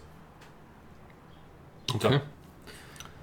Hast du noch Punkte? Ich habe noch zwei Punkte. Mhm. Wie, wie, wie viel sind wir? Wie weit sind wir schon? Du, wir haben heute keinen Stress, weil wir ja nur das, das eine Hauptthema haben. Wie lange? Oh, wir sind schon bei 45 Minuten. Bist du deppert, schon? Nicht schlecht. Es wird doch nicht so kurz. Sehr gut. Also, wir, wir kurz zipfeln nicht, wir lang zipfeln weiter. Was Ja. heißt? Wir kurzmannen uns weiter. Ähm, ich habe sonst nur mehr auf der Liste, dass auf Netflix jetzt bald die neue Serie von Matt Groening kommt. Disenchanted. Fantasy-Serie, gell? Das ja. wird super. Ja. Auch sehr zeitgeistig, eben mit einer Prinzessin. Vermutliche Prinzessin, glaube ich. Mhm. Oder so, also mit der. Hauptcharakter. Wie ich es gesehen habe, habe ich mir gedacht, ich glaube, die Anna-Maria hat äh, die, Ja, Rolle ja, ja, die. Rolle geschrieben und die Sachen gezeichnet. Ich Das hat so schon- gut passt. Wollte ich schon schreiben, ein, ein, ein Pepper Chronicles Rip-Off. Ja, richtig. Ja. da hat der Trailer auch gut ausgeschaut. Ja, Ja, und dieses Teufelchen. ja das zweidimensionale schwarze Genau, Teufelchen. das war so ein. Stilbruch-Ding. Ja. Ich bin gespannt, ob, mir hat es gefallen. Ich bin Ja. gespannt, ob das gut funktioniert. Ja. Das hat mir gut gefallen. Und sonst, das passt jetzt überhaupt nicht dazu, weil wir da schon öfter drüber geredet haben und weil wir, wir tun uns immer ein bisschen so antickern, ne? diese ganze äh, Political Correctness-Geschichten, die jetzt im Internet immer wieder auf sich auftürmen zu unglaublichen sozialen Tsunamis, wie, wie, die, das, wie das soziale Netz immer weitere Durchdringung erfahren hat. Und da gibt es eben vom, vom Nerdcore den René Walter, ne? den haben wir schon ein paar Mal erwähnt. Mhm. Und der ist wirklich ein sehr guter äh, Internet- und Netzkulturversteher und Erklärer. Und der hat wirklich ein unglaublich gutes Essay, kann man jetzt sagen, oder immer so ein, ein immer weiter befülltes Essay zu dem ganzen Gamergate-Ding. Mhm. Weil das ist ja eigentlich da, wo es dann richtig losgegangen ist. Also Ja. in die letzten vier, fünf Jahre, Mhm. wo man dann, wo alles zerbröckelt und alles sind verunsichert und oh mein Gott. Ne? Mhm. Der hat es gut beschrieben, was das so jugendkulturell oder kulturell, wo das herkommt, wie man das am besten deuten kann, wo es seiner Meinung nach hingeht. Mhm. Den, den, den Link tue ich dazu. Also das ist eins von die, das ist das Beste, was ich darüber jemals gelesen habe. Also, Mhm. weil ich beschäftige mich schon seit Jahren, wirklich seit zwei, drei Jahren schaue ich so dieses Alt-Right und, und, und mir gefällt der Begriff so der illiberalen Linken. Ne? Also das ist Ja. praktisch so mehr oder weniger, kann man sagen, es ist nicht Alt-Left, aber es, ist, es sind die Linken, die halt wirklich alles in ein Kastel eindrucken wollen und keinen Widerspruch äh, dulden. Mhm.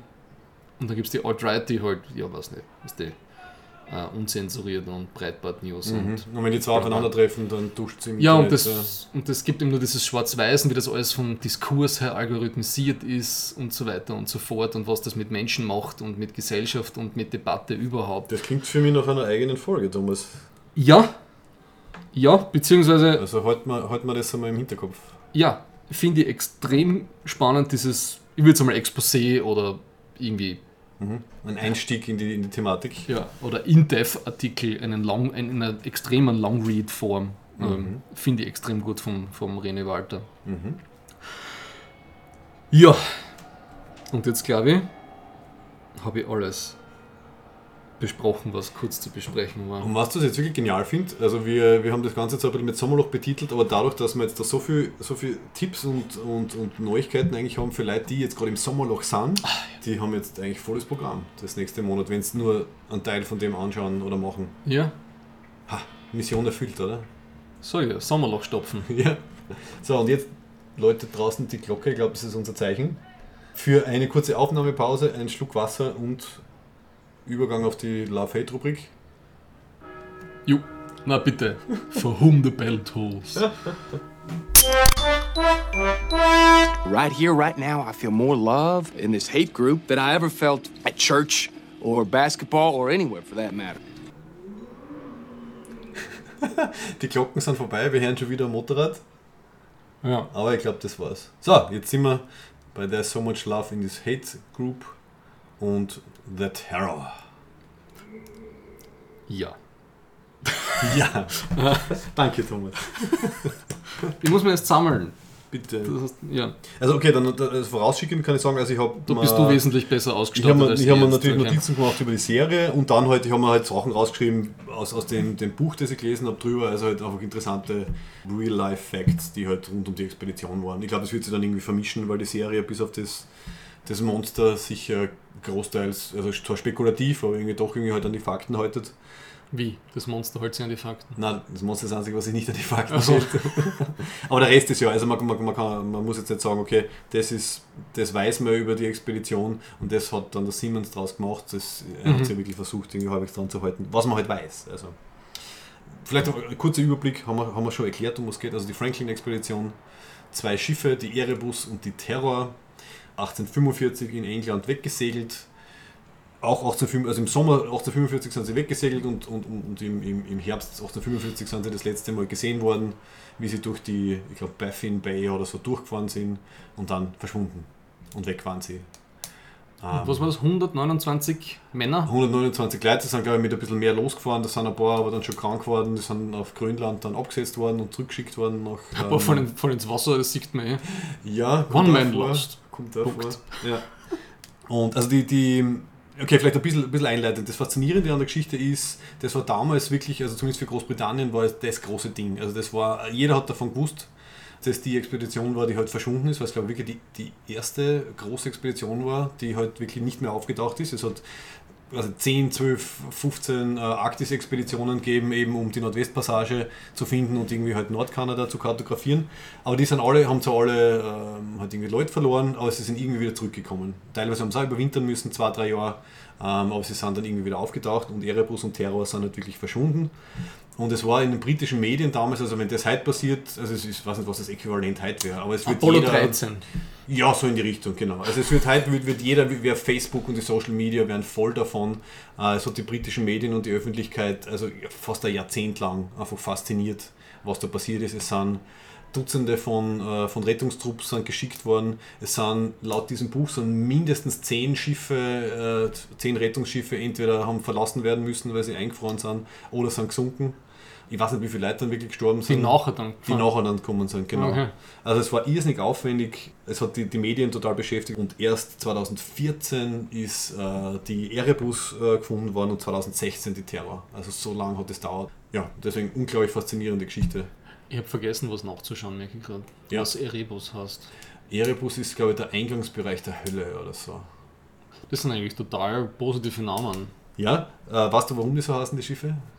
Na? Es waren, es waren Kriegsschiffe, also sie sind so. ungefähr so 1810, 1820 sind die gebaut worden, waren Kanonenboote bzw. Mörserschiffe, deswegen waren es damals schon irgendwie stärker gebaut, weil sie halt irgendwie mehr Mörserschiff. Mörser, ja. Also sie haben halt vom, was der von, von der See aus haben sie halt Landziele bombardiert mit den Mörsern.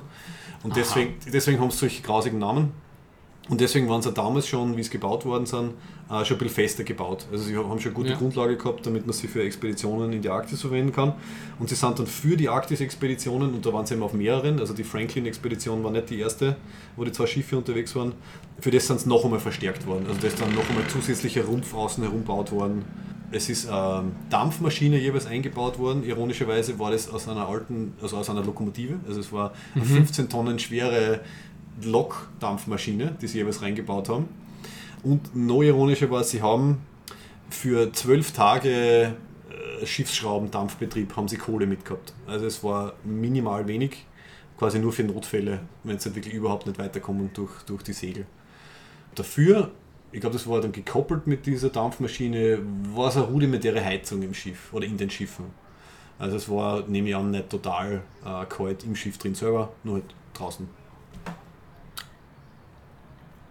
Erebus ist der griechische Gott der Finsternis. Griechische Gott der Finsternis, okay. Also auf jeden Fall eher äh, was äh, furchteinflößend sein soll. Ja, ja. Also nicht, nicht so hoffnungsvoll, wie man sich für ein Forschungsschiff. die haben eine Heizung gehabt.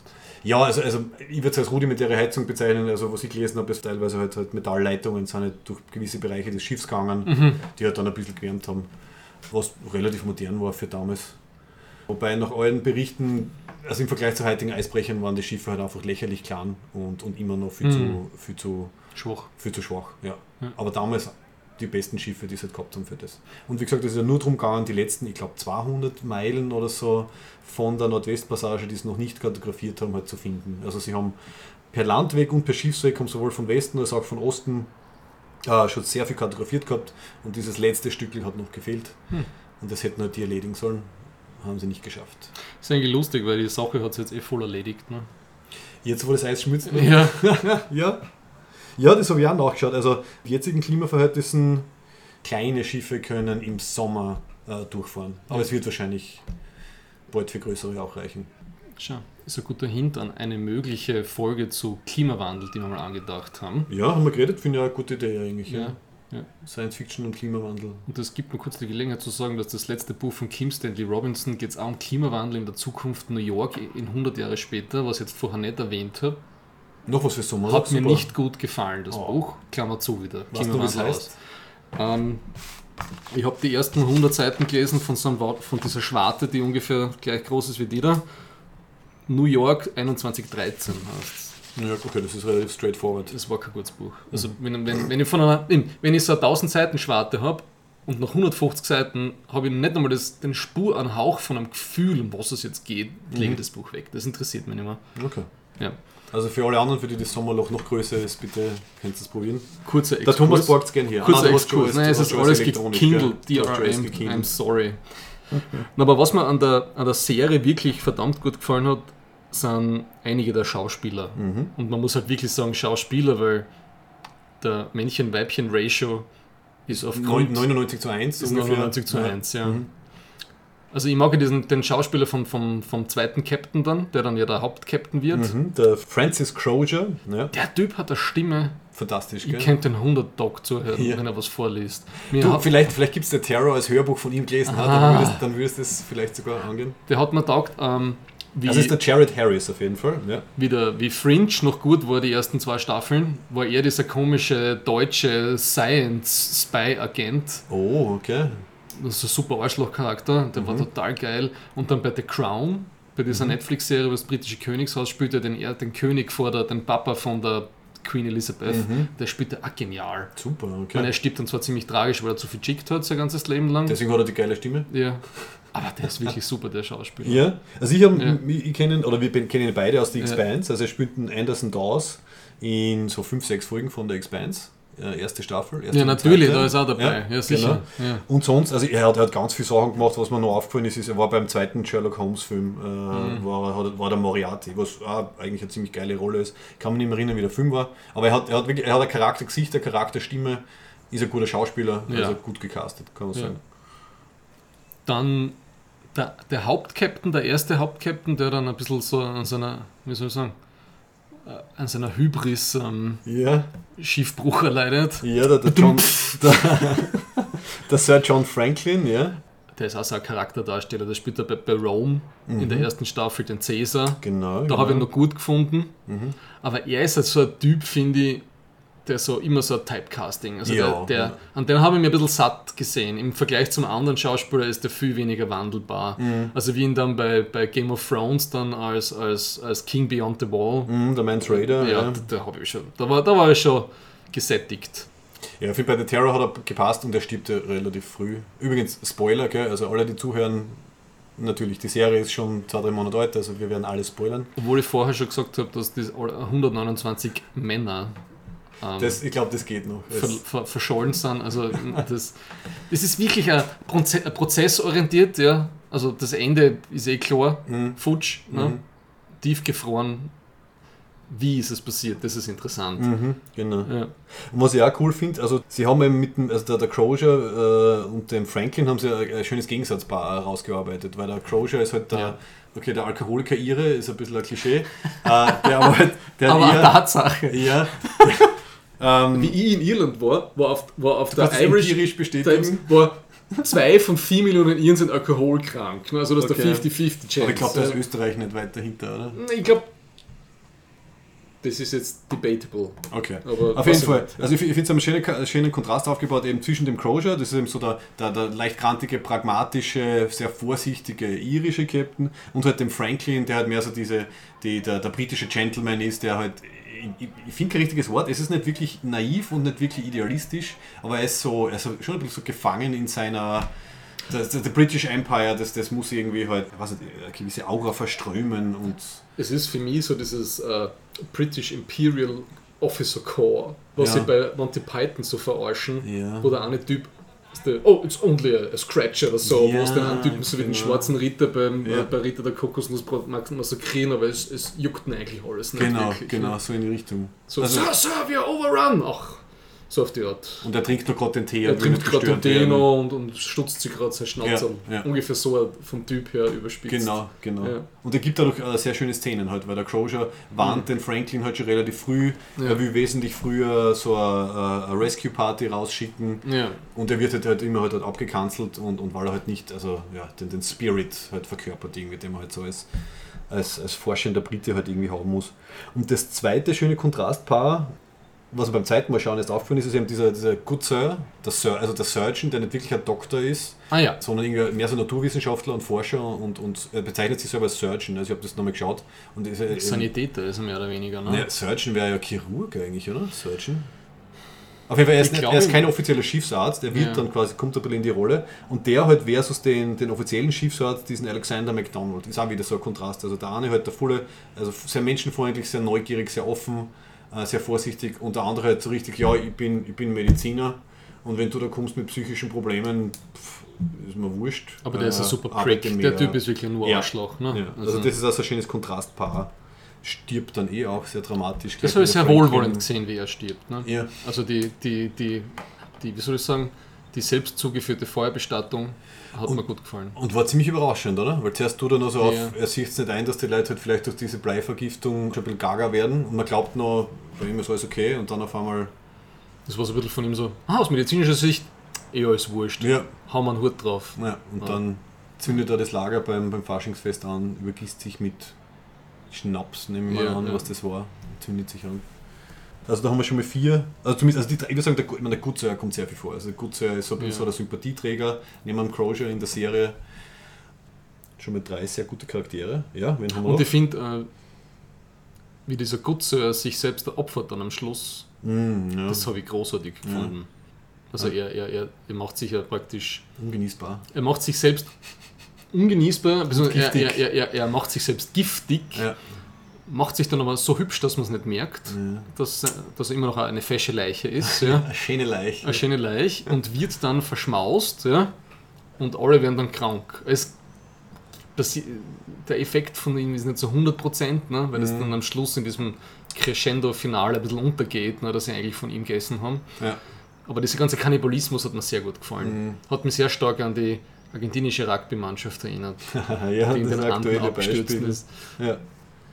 Richtig. Übrigens, Disclaimer, wenn ich tot bin, ja, darf mich jeder essen. Ah. Ich habe da kein Problem damit. Wenn ich hin bin, bin ich hin. Da habe ich keine weitere Verwendung für meine Überreste. Okay, also wenn wir mit dem Flieger irgendwo abstürzen, Ja, dann sofern ich wirklich tot bin. natürlich, ja. das ist klar. Also, Und du, du musst davon selber sterben, gell? Also wenn ich winsel und du schneidest ein Filet, aber ist ein Problem. Ja. Vielleicht wachst du ja danach, dann habe ich Ja. mehr davon. ähm, ja. Okay. Sagen wir so, wenn ich klinisch tot bin. Ja. Wobei, was der ich als Nichtarzt darf den klinischen Tod gar nicht feststellen. Wenn da Wenn du hungrig neben mir in den Anden sitzt, wird dir dann, das egal dann sein. wird mir das wurscht sein, ja. Ich weiß das schon. Wenn du einfach nicht mehr grantelnd irgendwelche Sachen von dir gibst, bist du tot. Dann kann Okay. ich die essen. Ja, Okay, gut. Danke. Passt. Du darfst mir essen. Das ist gut vermerkt. Übrigens, weil du vorher, vorher gesagt hast, Rome, also der eine Schauspieler, der Ciaran Heinz, war in Rome. Ja. Der, der den Commander James Fitzjames spielt, war auch in Rome, gell? Der hat den Brutus gespielt. Also da haben sich alte Freunde wieder getroffen, Mhm. Und? sozusagen. Game of Thrones spielt da auch an. Den Tully, irgendein Tully Ja. von den. Und der ist, der ist okay. Hm? Er spielt da in dieser Outlander, Ja. so Bonnie Lass. Ja. Ja. Eine ziemlich, ziemlich spannende Doppelrolle, ja. Aus ähm, sensiblem Ehemann und, und absoluten. Ja. exciting. Ich habe die erste Staffel habe ich geschaut und glaube zwei, drei Folgen von der zweiten. Oder die erste hat mir gut gefallen. Ja. Ich habe in der, in der Erd, das, das habe ich gedacht, das wird von mir und der Sarah wird das unsere neue Bärchenserie.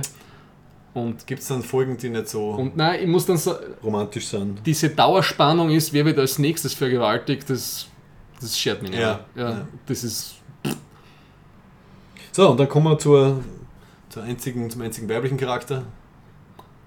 naja, drei gibt es, ne? Oder die wichtigste, sagen wir Ja. so. Ja. Die Lady Silence, ja. die sie super gecastet haben, finde Mhm. ich. ja. Das ist nicht nur eine Schauspielerin, sondern auch eine Sängerin. Ah. Du kannst auf YouTube kannst du Ist sie, Clips anschauen. ist sie Dänin? die ist Grünländerin. Dann ist eine Dänin. Okay. Achso, jetzt vom, vom Hoheitsbereich, okay. Ja, auf jeden Fall Das habe ich mir nämlich beim, beim Namen geboren. gedacht, beim Vorspann. Ja, ne? genau, genau. Also dieser, ich habe jetzt ein paar Videos angeschaut, ja, die macht so Indie, Indie, Indie-Pop, kann man irgendwie sagen. Eigentlich ganz, ganz nett. Ja. So In die, okay. In die, ja, warte mal, wie heißt Okay. sie? Sie heißt ähm, Neve Nielsen Mhm. und sie hat eine Band namens Neve Nielsen and the Deer Children. Also die, die was sind die Tierschnell? Das sind die Elche, gell? Nein, die, Dier, Dier. Dier ist, äh, das ist generell Rotwild oder so, gell? wild, würde ich sagen. Wild, ja, genau. And the Deer Children. Also, Mhm. äh, Überzeugt mir der Name jetzt nicht, aber für Mhm. sie wird es schon passen. Ja, ich denke. ja. Also der einzige nicht in Flashbacks weibliche Charakter, sagen wir mal so. Hm. Also eine, eine Inuit-Frau, die sie, ja, auf die sie stoßen, indem sie ihren Vater versehentlich erschießen. War ziemlich hart. Wobei, ich muss sagen, das war wirklich, ein das war wirklich ein Pech. Ne? Also, die Ja, haben sich klar. alle gerade voll angeschissen und der Anne Marine, also Ja, hat das jetzt nicht absichtlich gemacht, sondern hat gedacht, es kommt das Eisbärmonster. Ne? richtig, also, ja. ja. Das war nicht Absicht, ja. Aber trotzdem blöd. Und dann wird sie halt aufs Schiff mitgenommen. Der Vater stirbt, oder ich weiß nicht, ob es der Vater ist oder ihr Lehrmeister, ich kann mich nicht mehr genau erinnern. Stirbt auf jeden Fall. Nein, der Vater. ja, ist der okay. Vater. Und er ist eben der, der, der Schamane, der dieses, der dieses Monster, diesen Thunbug, also so diesen riesigen Eisbären mit fast menschlichen Zügen, kommt mir vor. Also das, das, das, Mhm. der Kopf und das Gesicht habe ich total verstörend gefunden. Ich habe das Monster wirklich nicht gut gefunden. Ja, mich hat das Monster hat mir wirklich nicht interessiert, weil die, der Rest von der Serie hat mir hat so gut gefallen, ja. dass ja. das Monster war irgendwie so, ich weiß nicht, das, Sie, das war low, nicht braucht. Ja. das war low CGI Also Budget. ja. Okay. Ich hab's, ich hab, am Anfang hat es mir nicht taugt, aber dann, wenn man mehr davon gesehen hat und genauer geschaut hat, also für mich hat es wirklich so was Verstörendes aus halt, aus halt Tier und Mischung aus Tier und Mensch gehabt. Also das hat, Ja. mich, das hat mich dann wieder, wieder fasziniert. Also Aber- kommt, finde ich, an den, Entschuldigung, an den Bären von Annihilation kommt das nicht ran, ne, finde ich. Oh ja, ja. Das, das wenn man jetzt Bärenmonster miteinander vergleicht, ja. äh, konnte er irgendwie einbocken. Ja. Ja. Auf jeden Fall sie, also der, der, der Vater ist irgendwie halt der, der Schamane, der diesen Bären irgendwie befehligen oder beeinflussen kann und sie übernimmt dann halt die, die Rolle eher unfreiwillig, weil sie sich halt noch nicht bereit dazu fühlt. Teil der Rolle ist, dass man sich die Zunge rausschneiden muss Ah, das habe ich grausig gefunden. und Oh. diesem, diesem äh, Wesen übergibt. Ja. Und das entscheidet dann trotzdem noch, ob es will oder nicht. Ne? Vielleicht ist es so ein bisschen ähm, eine symbiotische Beziehung, kann es Ja, ein bisschen beeinflussen, aber hat einen eigenen Willen. Aber das Wesen bringt, das Monster bringt ja ihr davor schon eine Robbe, dass sie was zum Essen hat und so, gell? Also die haben davor Ja. schon ein bisschen eine Beziehung, ein, ein Ja. Connex. Um, und wenn man gerade eben von der Lady Silence heißt sie, ne? Also Lady Silence wird sie genannt, man findet dann ihren echten Namen heraus und zwar ist das Silna, Ah ja, also der Inuit-Name Am ist Schluss dann, Silna. wenn wir gerade vorher von Outlander gesprochen haben, ich habe das extrem gut gefunden, dass es nicht drei Folgen von den zehn Folgen darum geht, wird sie jetzt vergewaltigt oder nicht von Mhm. die von die Matrosen. Ja? Also Mhm. das wäre für mich echt so ein Plotpoint gewesen und gesagt, das habe ich schon wirklich tausendmal. Das wäre, dass sie das komplett ausgelassen Ja. haben, Ja. das muss ich dem Ding hoch anrechnen. Mhm. Ja. Das stimmt. Das finde ich gut, weil es gibt nichts, was mir zurzeit so anödet wie solche Plot-Twists oder Plotpoints. ja. Ähm, und da kommt jetzt, das passt ein bisschen dazu, vielleicht einer zu den wenigen Plotpoints, die mir wirklich nicht gefallen haben, ist, dass dieser, der, der Bösewicht, kann man sagen, oder der, oder der verrückt werdende, tu nicht gut, Mhm, der äh, Hickey, Cornelius Hickey. der Hickey. Ja, ja. der teils mit, durch Minderwertigkeitskomplexe, teils durch Mord irgendwie an einem, irgendeinen anderen, den, den Namen von einem anderen annimmt, damit auf die Expedition kommt. Mhm, Ja. Das ist natürlich homosexuell, der Typ. Ne? Ja, finde ich, find eine interessante Wahl, ja. Das ist mal, das, das, das, dieses Homo und Deviance, das, das geht mir auf den. Mhm. Deswegen interessiert Ja, mich ja der äh, Roman, ob das dort drin irgendwie, Ja. weiß, ob, es zu seiner Wertungsgeschichte, was jetzt sie mehr integriert oder so. Also Ja. keine Ahnung, dass es so. Ich weiß nicht, es muss einen psychologischen Faktor irgendwie vielleicht dazu, dazu geben. Wenn sie es zumindest so gemacht hätten, dass ein paar andere auch was miteinander haben, wenn sie da zwei Jahre im Eis sitzen und das nicht eher das einzige irgendwie schwule Ereignis ist Mhm. äh, oder der schwule Charakter oder zumindest hat er Sex mit einem anderen Mann, das ist mir auf die Nerven gegangen. Ja. Mhm. Ja, dann Ja. Äh, interessante Wahl. Ja. Das finde ich einfach ein bisschen billig dann. Ich meine, ansonsten hat er genug Motivation gehabt, weil er hat einfach sein, ja, im Endeffekt seine Identität halt schützen müssen. Und er wollte halt wirklich, er hat gedacht, das ist eine Einjahresexpedition, wo sie dann irgendwie am Ende auf, auf den Sandwich Islands äh, sich in der Sonne, in der Sonne Ja, bräunen. Ja. Hat nicht damit gerechnet, dass es so lange dauert. Und er, was zumindest interessant war, war der Einzige, der sich wirklich also interessiert hat, was, was jetzt so passiert. Also er hat schon gemerkt, dass die Offiziere halt relativ viel nicht Hm. der Crew kommunizieren. Und er war der Erste, glaube ich, von der Crew, der halt rausgefunden hat, dass mit den, mit den Dosen Ja. ähm, was nicht passt. Und hat das halt dann genutzt, um so seine, seine kleine Truppe um sich zu schauen, weil er halt gesagt hat, schaut, wenn wir zu acht halt irgendwie teilen oder halt das Essen teilen, dann kommen wir halt, werden wir eher überleben als jetzt mit die, mit die 100 Leuten oder so. Du, Also, sonst ich den er Charakter eh die- super die Motivation gefunden. war- ich habe das nur mit, der, mit ja. seiner Sexualität, dass das jetzt so als, als ein Hervorhebungspunkt. Eckpunkt, ist, ein ja. Hervorhebungspunkt, wie du sagst, Mhm. das, hat- Ja. das habe ich nicht gut gefunden. Mhm. Ne. Ja. Ansonsten kann man einfach sehr viel dadurch erklären, dass die Leute halt ja, äh, übermüdet, erfroren und, und vergiftet irgendwie waren am Ende und alle schon ein bisschen, ein bisschen schräg drauf. Ja, diese, diese äh, Bleivergiftung durch diese schlechten Konservendosen, Mhm. das ist ja wirklich so Ja, gewesen. genau. Ne? Ja. Also es war, es war eine Komponente. ja. Ja, das war ein bisschen Schlamperei quasi. Also sie, haben, sie haben den Auftrag für diese 8000 Konservendosen haben sich Ja. sieben Wochen vor der Abreise erst erteilt Aha. und sie haben den Bestbieter, also nicht den Bestbieter, sondern den Billigstbieter genommen. Das, ist war der ein- Bestbieter Deutsch das- im, Vergaberecht. Im. Im Endeffekt, ja, ja.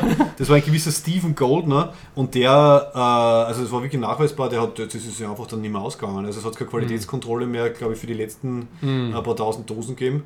Und die Dosen selber waren okay, aber die, sie sind mit, mit einer sehr bleihaltigen Masse sind sie halt zugeschweißt worden. Und das ist halt Ach dann bei den so. letzten, bei den letzten ist dann reingetropft. Das Also Seal sie- sozusagen. Genau, das, Okay. dieses Sealing. Und sie haben dann wirklich die Dosen, die sie später dann gefunden haben, haben sie halt wirklich, was was gesehen, wie das halt so, so rein, also sich reingewölbt, reingetropft Mhm. hat. Also die, die Leute haben halt, wenn sie diese Dosen gegessen haben, haben halt ständig äh, Blei zu sich genommen. Hm. Was nicht jetzt zwingend jetzt alle Leute umbringt, aber es war halt ein Faktor zu den vielen anderen. Also es, es macht irgendwie ex extrem müde, man kriegt halt irgendwie verwirrte Geisteszustände, es, es verschlechtert die generell. So Schwermetallvergiftung Und kann die ja, fertig machen. Ja, ja. also es war jetzt nicht der alleinige Grund, dass das äh, alle draufgegangen sind, aber es war halt einer der, einer der Gründe. Ja. Man, sie haben sonst auch noch, ich habe hab das so faszinierend gefunden, ich habe ein bisschen rausgeschrieben, was sie alles mitgehabt haben, also auf diese Reise. Also es war auf jeden Fall, es war eingeplant, dass sie ein Jahr überwintern, das war fix eingeplant. Sie haben äh, Vorräte für drei Jahre mitgehabt, die sie angeblich auf vier oder fünf hätten strecken können, wenn sie Mhm. rationieren. Und da war eben unter anderem dabei, also 8000 äh, von diesen Konservendosen mit allem möglichen Essen drinnen, dann 62 Tonnen Mehl, 4 Tonnen Schokolade, 3 Tonnen Tabak. Also Mhm. stell dir mal vor, wie, wie viel das sein muss, weil Tabak ist ja nicht besonders schwer. Also 3 Tonnen Tabak, das muss ziemlich groß, also Kann man, voluminös kann man gewesen pressen, sein. oder? Vielleicht was irgendwie gepresst. Ja. Ja gut, jede Menge Pökelfleisch, Kartoffeln, sogenannte Ship Biscuits und dann tragbare, also Portable Soup hat das geheißen, das waren so die Vorläufer von so Suppenwürfeln. Also hat so, so ausgeschaut wie, wie Eishockeyparks im Endeffekt, halt, halt konzentrierte Suppe. Und ganz wichtig, also allen Seeleuten damals ist eine tägliche Ration von einem Viertel Pint Rum oder Alkohol im weiteren Sinne zugestanden. Mhm. Das haben sie halt meist kriegt halt mit, mit Wasser halt als zu Grog Ja. äh, zu Grog vermischt. Also das haben sie irgendwie, irgendwie mitgehabt. Sie haben natürlich gewusst, dass Kombucha-Gefahr ist. Also sie haben 4200 Liter Zitronensaft mitgehabt, Cranberries, Sauerkraut, eingelegte Zwiebel, Walnüsse. Also sie haben das schon gewusst, dass das eine Gefahr wird, nur da war auch die Vermutung, dass sie dann halt nach zwei, drei Jahren haben wir die, haben wir die komplettes Vitamin C verloren. Also dann Mhm. hat das auch nichts mehr geholfen. Also sie haben nicht nur teilweise Bleivergiftung gehabt, sie haben teilweise Tuberkulose gehabt, sie haben halt dann doch aus kaputt gekriegt, weil halt die Sachen nicht mehr gewirkt haben. Sie haben sehr viele Bücher mitgehabt. Je, jedes Schiff hat eine Spielorgel mitgehabt mit den 50 größten Hits der damaligen Zeit. Sie haben auch quasi Schulbücher und, und Schreibmaterial mitgehabt, was halt genau wissen, wenn sie überwintern müssen, dann gibt es nicht viel zum Tun. Also, dass sie halt die irgendwie beschäftigen. Also, dass halt sie quasi Unterhaltung gehabt haben mit Musik, mit Büchern, dass sie Sachen gelernt haben und so. Also, das war alles so vorbereitet. Und das finde ich so faszinierend. Wer Mhm. geht heutzutage noch auf eine nicht, zwei, drei Jahresexpedition mit dem Wissen, dass du dann zwei, drei Winter Ja. auf einem Schiff festsitzt und nichts machen kannst, außer ja, das Schiff instand halten. Ja, die Zeit so von die, wie soll ich sagen, die eurozentristische imperiale Zeit der, der Great Adventures äh, ist vorbei. Das ist richtig, ja, das macht halt keiner mehr. Ja. Also das, das hat mich generell an der Geschichte einfach fasziniert, dass du einfach, du fährst da draußen warst, das dauert sicher ein, zwei Jahre, wenn es Pech hast, noch länger. Ja. Also es gibt schon Leute, die sagen, sie machen Expeditionen, so wie der Reinhold Messner das gemacht hat in Tibet. Ne? Mhm. Reinhold Messner finde ich prinzipiell super, Mhm. Aber jetzt, jetzt schlage ich aber Brücken. Bitte, Nein, schlag, ist schlag, schlag. gut? Nein, ich, ich, sonst texte ich dich ja zu sehr zu mit dem, Ja. mit dem Background. Also mir hat die Geschichte total an eine andere Geschichte erinnert. Mhm. An die letzte große Story des, der Arctic Exploration oder Polar Exploration. Und das war die vom ähm, Sir Ernest Shackleton. Und da gibt es ein super Buch, äh, 635 Tage im Eis, das habe ich vor Ewigkeiten einmal gelesen. Und die Ja. sind auf der Antarktis, also unten. Ja? Die Fotos in der Mitte sind auch ganz spannend. Und das ist eine gescheiterte Expedition zum Südpol.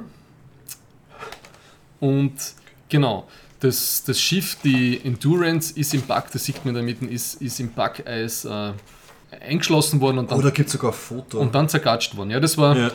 Lustigerweise auch wieder zum, genau 1914, 1915, Mhm. auch zur Zeit, also bei, äh, Zeit vom Ersten Weltkrieg zum, beim Ausbruch passiert. Mhm. Und das hat mich total stark daran erinnert. Ich habe dauernd Bilder von, dem, Ja. von, dem, von dieser legendären Expedition.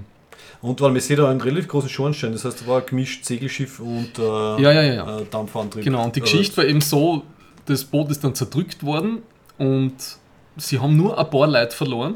Mhm. Und der, dieser Ernst Shackleton ist deswegen so berühmt.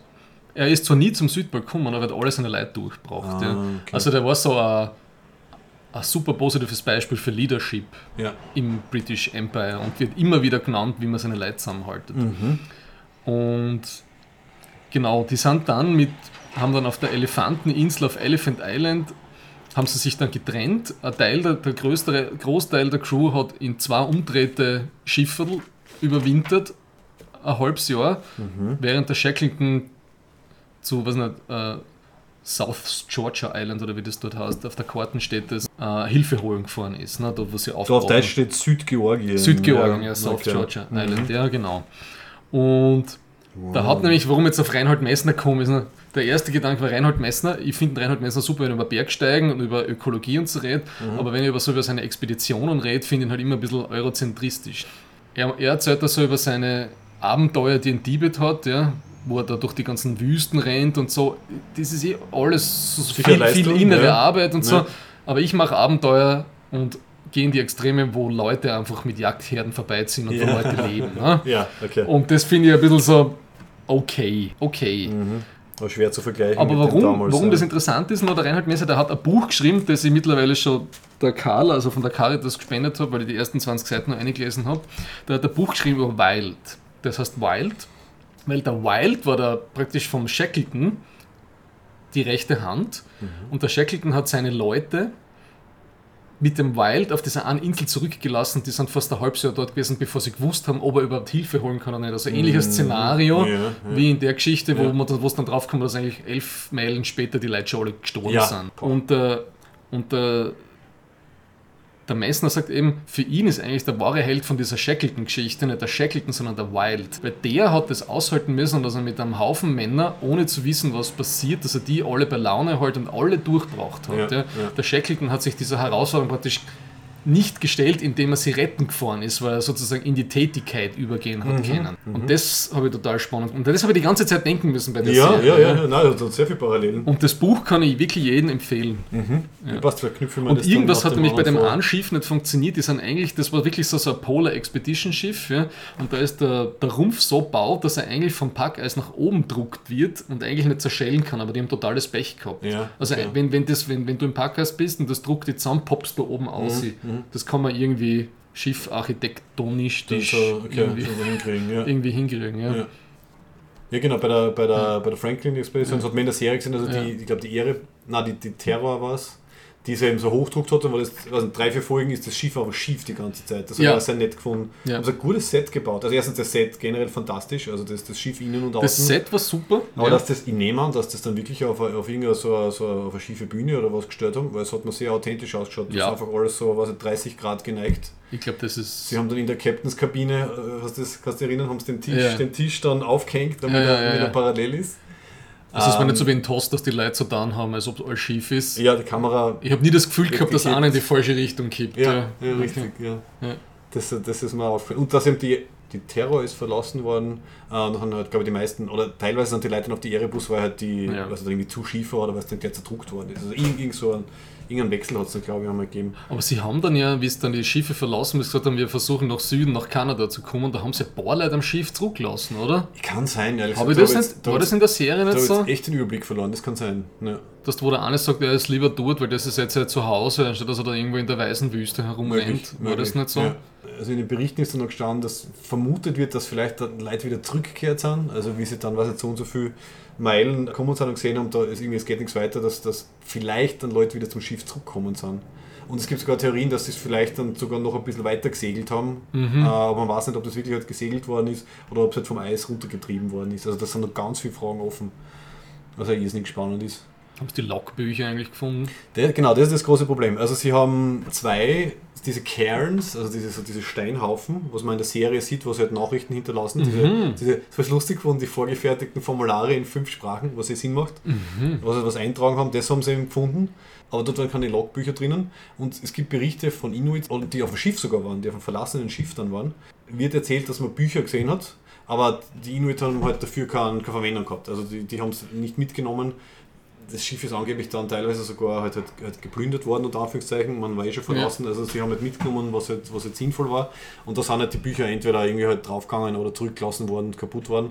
Und wie es jetzt 2014 und 2016 die Schiffe unter Wasser gefunden haben, haben sie noch nicht sagen können, ob sie irgendwie Zugang kriegen zu Bereichen, wo vielleicht Logbücher drinnen sind, ob die noch erhalten sind. Also da habe ich keine aktuelle Information auf. Mhm. Also aktueller Stand ist keine, keine Logbücher, weil vermutlich verschwunden oder zerstört oder halt einfach äh, nicht kein Zugang. Oder so. Mhm, Also man hat mhm. eben nur diese zwei Formulare, wo halt drinnen steht, okay, 1846 überwintert auf Beachy Island, 1847 Franklin gestorben, Mhm. dann schon ein paar verwirrte äh, Notizen auf der Seite, weil schon anscheinend schon ein bisschen, bisschen äh, na, halt gaga geworden sind und das war's dann ja. Und der Rest sind jetzt, äh, Funde von, von Skeletten und Schiffen, Funde von Dosen, Funde von äh, eben Knochen, wo man Kannibalismusspuren drauf sieht, also so Schnittgeschichten, Mhm. das haben sie nachgewiesen und halt Erzählungen von Inuit. Ja, und aus dem hat man so ein Puzzle zusammengesetzt. Und in diesem einen Buch gibt es eine sehr schöne Karte von eben King William Island. Damals der Franklin hat übrigens nicht gewusst, dass das eine Insel ist. Damals Mhm. hat es doch King William Land geheißen. Also sie haben diese, im Süden unten haben sie nicht gewusst, dass da noch ein Meer durchgeht. Und die meisten Funde, wie man auf so einer Karte sieht, die kann ich vielleicht eins kennen und dann auch in die, in die Shownotes geben, sieht man halt, also von der Nordspitze, die Westküste runter bis in den Süden sind halt lauter Fundstellen. Also es schaut wirklich so aus, wie wenn die einfach, die sind dort runtergegangen und haben halt alle paar, was nicht, 10, 20, 100 Meilen haben sie halt irgendwie Leute verloren, weil sie gestorben sind. Und es sind ein paar Leute dann sogar bis aufs kanadische Festland gekommen. Und das hat mich am meisten, am meisten gewundert. Das habe ich in der Serie nicht so richtig mitgekriegt. Mhm. Aber theoretisch, also inoffiziell hat die Expedition die Nordwestpassage komplettiert, weil sie da dann halt diese, diesen Mhm. Weg dann noch zurückgelegt haben. Aber sie waren halt erstens auf Land, also auf, auf Eis und auf Land und zweitens waren sie tot am Ende. Also es hat in dem Sinne nichts gebraucht. Aber sie sind erstaunlich weit gekommen, nur halt all, wirklich alle, alle draufgegangen. Eine Schnitzeljagd von vereisten, äh, äh, leichten äh, Beim- Holzteilen und Skeletten. Beim Sportklettern würde man sagen, das Top der Route ist nicht geschafft, aber man kriegt zum letzten Stein ein Plus dazu, ne, dass Ja. man zumindest das Top berührt hat. Ne? Ja, bevor man abstürzt. Ja. Ja. Also ja, ziemlich tragische Geschichte. Und ich meine, in der Serie wird das ja angedeutet. Der, ähm, dieser Thomas Blanky, der dem den, den, den Haxen amputieren müssen. Und der halt dann mit seinem, mit seinem Holzbein herumrennt und der halt dann ganz am Ende in der vorletzten Folge Ah, ja, ja. den Thunberg irgendwie halt weglockt, weil irgendwie sein Fuß schon irgendwie Gangrene kriegt und so und er weiß, er wird Ja. eh sterben. Und der schaut irgendwie dann so aufs Meer rauf und schaut auf der Karten und dann sagt er, yeah, Nordwestpassage, fertig. Nur halt zu spät, ja. Dann wieder, dann wieder erledigt. Also in, in dem Sinn, ja, inoffiziell haben sie es quasi geschafft, aber halt das, das Ziel war halt, das mit dem Schiff Hm. und lebend zu, lebend zu überstehen. Aber der Typ ist es ja, der, der sich mit den Gabeln einwickelt, ne? damit er für das Monster schlecht verdaulich ist. Ja, das ist so super. Damit- Lustig. Man merkt irgendwie schon, dem Monster geht es nicht gut dann. Ja. Das hat schon indirekte Bleivergiftung dann von den. Und halt die Gabeln drin. und Die Gabeln, glaube ich, auch nicht ähm, gut dann, ja. Ich weiß nicht. Das sind dann überdimensionale Fisch- oder Menschengräten dann Ja, im Bauch das- das war- von das dem war echt- Viech. Das war eine coole Idee. Ja. Ja. Also das letzte Opfer. Und warum ich den Charakter, diesen Thomas Blanky, auch noch interessant gefunden habe, da gibt es auch einen schönen Dialog zwischen ihm und dem Fitzjames, glaube ich, weil der Blanky war eben einer von denen, die schon früher auf einer Arktis-Expedition waren und eben eine, die auch stecken geblieben ist und die Ja. auch drei Jahre überwintern haben müssen. Am Ende haben sie dann sehr viel Landweg zurückgelegt und das Schrägste war irgendwie, sie, sie, ihr Ziel war dann ein Schiff, von dem sie gewusst haben, das schon ein paar Jahre vorher verlassen worden ist, äh, die Fury. Dort sind sie hin und aus dem Schiff haben sie sich dann das sogenannte Somerset House gebaut. Und in dem haben sie dann irgendwie fertig, fertig gewartet, bis dann gerettet worden sind. Also allein die Tatsache, dass damals Expeditionen gegeben hat, die gewusst haben, wenn wir dort stecken bleiben, hm. was nicht so und so viele, was nicht 80 Meilen nördlich ist, ein, ein, ein gestrandetes Schiff, aus dem wir dann ein Haus bauen können. Also so, so schräg war das damals. Boah, ja. Also ziemlich arg. Long-Term Planning. Ja. Was mir sonst wirklich gut gefallen hat an der Serie ist, wie man sieht, ähm, wie so Hierarchien funktionieren, also so militärische Strukturen. Mhm. Das habe ich extrem spannend gefunden. Also, dass du die Leute zusammenhältst. Mhm. Also, außer wie bei dieser Shackleton-Geschichte, aber das sind ja noch sind ja viel mehr Leute. Das sind ja zwei Riesenschiffe, das war ja so ein kleineres Schiff. Ja. Wie man da alles in Blut haltet mit Disziplin. Aber dann, wenn der Hunger stärker wird, ne, fangen alle zum Auszugen an. Also, das, das, hat alles irgendwann äh, einen Kipppunkt. Ne? ja, richtig. Beziehungsweise, wenn die, wenn die Polarnacht kommt, die Dauernacht, das haben sie, finde ich auch. Also das, das merkt man schön, dass die dann alle echt depressiv Mhm. werden und total Mhm. fertig sind, weil sie irgendwie drei Monate lang keinen Sonnenstrahl Ja, sehen. ja. Das hat mir auch sehr gut gefallen. Sonst merkt man halt ein bisschen bei den ganzen, wie soll ich sagen, bei den großen Widescreen-Shots, dass das CGI gut war, aber nicht super top Ah, hast du das gemerkt? Okay. Ja, das hast du Du Du hast hast auf größeren Nein, Monitor du geschaut, hast dass die- gesehen, wenn Ja. sie wenn's im Eis rumgelaufen sind, hast du halt gesehen, das ist alles Studio. Okay, eher Du so. hast stimmt. Studie Ich finde, man hat, man hat die Studio-Eisblöcke hat man teilweise Du hast erkannt, Studio ja. und du hast Ja. genau, teilweise hast du ahnen können, eben, wo die Green Wall anfängt und wo es Okay, aufhört. jetzt weiß ich, was ja. du meinst. Ja, so ähnlich wie bei der alten Star Trek-Serie, wo du die drei Felsen gehabt hast Genau. und dahinter war dann. So das- war es, aber, aber, aber das war für mich so kein Problem, aber man hat schon gemerkt, das heißt, das war jetzt nicht so high budget. Ne? Mhm. Also, Aber sonst, also da- dafür hat es ein paar wirklich schöne Szenen gegeben. Alleine ganz am Anfang, was jetzt die zwei Schiffe so einsam durchs Eis fahren siehst und irgendwie die Kamera ist Ja. ganz weit oben. Also, Ja. ich habe ein paar gute Sachen gehabt und ein paar mehr so. Ja, und auch dieser eine, die Typ ja. wird den Eisblock da aus der Schiffsschraube oder beim Ruder rausklopft, da, mit dieser Tauch, Boah. mit diesem Tauchanzug, mit diesem prähistorischen. Ja. Hat mir auch gut gefallen. Aha. Waren, waren ein paar nette Sachen dabei. Und bei ihm, beim letzten Track-Dinner, glaube ich, war das, da habe ich eben mit dem Professor Herbie, mit unserem Haus- und Hofphysiker diskutiert. Mhm, eben. Ich habe mir gedacht, beim Schauen, mir fehlen Eiszapfen. Nirgendwo sind Eiszapfen. Ja. Dann habe ich nachgeschaut jetzt, also wir haben schon diskutiert und er hat mir gesagt, nein, eigentlich darf es keine geben, weil dort eigentlich die Luft so trocken ist und du kommst nie auf einen Punkt, wo sie irgendwie so ein Tau bilden könnt, dann gibt es keine Eiszapfen. Ja, ne? okay. Und dann habe ich eben geschaut, da bei, dem, bei den echten Fotos da von dieser Shackleton-Expedition, da siehst du am Schiff auch nirgends ein Eiszapfen. Mhm. Also das war für mich auch ein physikalischer Lerneffekt. Da ist Na nie, schau, da gibt's okay. keine, wenn das dauernd alles bei minus 20, 30, 40 Grad ist, gibt es Ja. keine Eiszapfen. okay. Also maximal am Bad, der Rotz am Bad. Am Bad natürlich schon, ja, ja. Eben, es muss irgendwie ein Ort von Kondensation, Hauch, es muss irgendeine Luft, es muss irgendeine Feuchtigkeit da sein, die irgendwie rinnt oder, Mhm. oder, oder frieren kann. Und Ja, das schon. in dem Fall nicht. Ja, wieder was gelernt. Das hat mich nämlich irritiert, dass alles immer so weiß überzogen war. Mhm. Und ich habe das Gefühl gehabt, dass, die, dass diese Rentieranzüge von den Eingeborenen wesentlich wärmer ausgeschaut Ja. haben als diese Ja. komischen. Man war das Rentier, das hat sehr flauschig ausgeschaut. Was, war das? die- schon. haben Rentiere so ein, so ein flauschiges Fell? Oder, Ich oder habe das total nicht zuordnen können. Also es hat ich glaube schon, dass das ein Rentier Ja, ist. okay, okay. Aber die, die, die, eben die. Aber es hat super warm ausgeschaut, gell, im Vergleich zu den Uniformen und den Mänteln. Ich hab's, diese, die Uniformen und so, das hat alles relativ äh, dünn für mich ausgeschaut. ja. Das war ja das Problem, sie haben, Haben die keine Wollbullis gehabt zu der Zeit? ja, das werden sie wahrscheinlich drunter dann irgendwie angehabt haben. Und es ist, es wird, eh- also im Buch wird erwähnt, dass sie halt irgendwie, zwei Lagen von Handschuhen halt dann gehabt haben oder halt Ja. dann irgendwie ganz viel Schals und so. Aber sie haben halt nicht, das war halt wirklich eines der Probleme, sie haben nicht damit gerechnet, dass sie überhaupt einmal runter müssen vom Schiff und länger halt irgendwo hingehen. Also das war der Ja. Riesenfehler. Deswegen haben sie keine Schlitten gehabt und haben diese, diese riesen Boote, Beiboote halt schleppen müssen und da, nehme an, dass das Quant deswegen nicht passend war. Weil im Schiff drinnen war es angeblich ganz, ganz angenehm, also eher feucht warm. Äh, was ich rausgefunden habe. Ja, aber wenn's, Ja. also du hast ja auf relativ kleinem Raum, die waren ungefähr 33 Meter lang, die Schiffe, und der, der Crew-Raum, also dort, wo die Mhm. Leute halt ihre Hängematten gehabt haben, das war 25 Meter lang. Und so breit wie halt, ja, was ein kleines Schwimmbecken. Also es wird so beschrieben, 25 Meter Schwimmbecken ungefähr die Breite. Und da hast du halt dann die Hälfte der Leute irgendwie gleichzeitig gehabt, die andere Hälfte war meistens halt auf Deck Mhm. oder hat irgendwelche Pflichten erfüllt. Und wenn die alle zusammen sind, dann die Küche ist ja gleich daneben, was da und außerdampft hat, du hast diese Ja. Heizungsrohre, Ja. äh, die, die, die Körperwärme und so. Also es war angeblich eher eher, eher feucht warm ist. Okay. Äh, äh, fast in einem unangenehmen, also feucht in einem unangenehmen Sinn. Ja, angenehm wird Ähm, gewesen sein. Ja. Und ja. Jetzt habe ich den Faden verloren. Mit was hast du angefangen? Äh, Bullies. Genau, die, die Ausrüstung und so. Ja, also das heißt, sie haben, also wenn sie unter Deck waren, haben sie jetzt nicht super warm anziehen, sich anziehen müssen, vielleicht waren sie deswegen ein bisschen nachlässig und die paar, Mhm. die paar Schichten, die sie halt draußen gehabt haben. Ja. Und ich finde die Szene war sehr schön, wo der Crozier das Metallene natürlich Fernrohr nimmt Hm. mit dem Handschuh und dann zu nah an sein Auge drückt und sich dann ein Stückel von der, vom Ja. Augenlid runterreißt. Also ich glaube, das war eher das Problem, dass sie. es ist ein, das Ganze ist ein schöner zivilisatorischer Zerfall. Deswegen hat es mir gut gefallen. Ja, Und am Schluss isst man sich gegenseitig. ja, ja. Oder man geht in die andere Zivilisation über.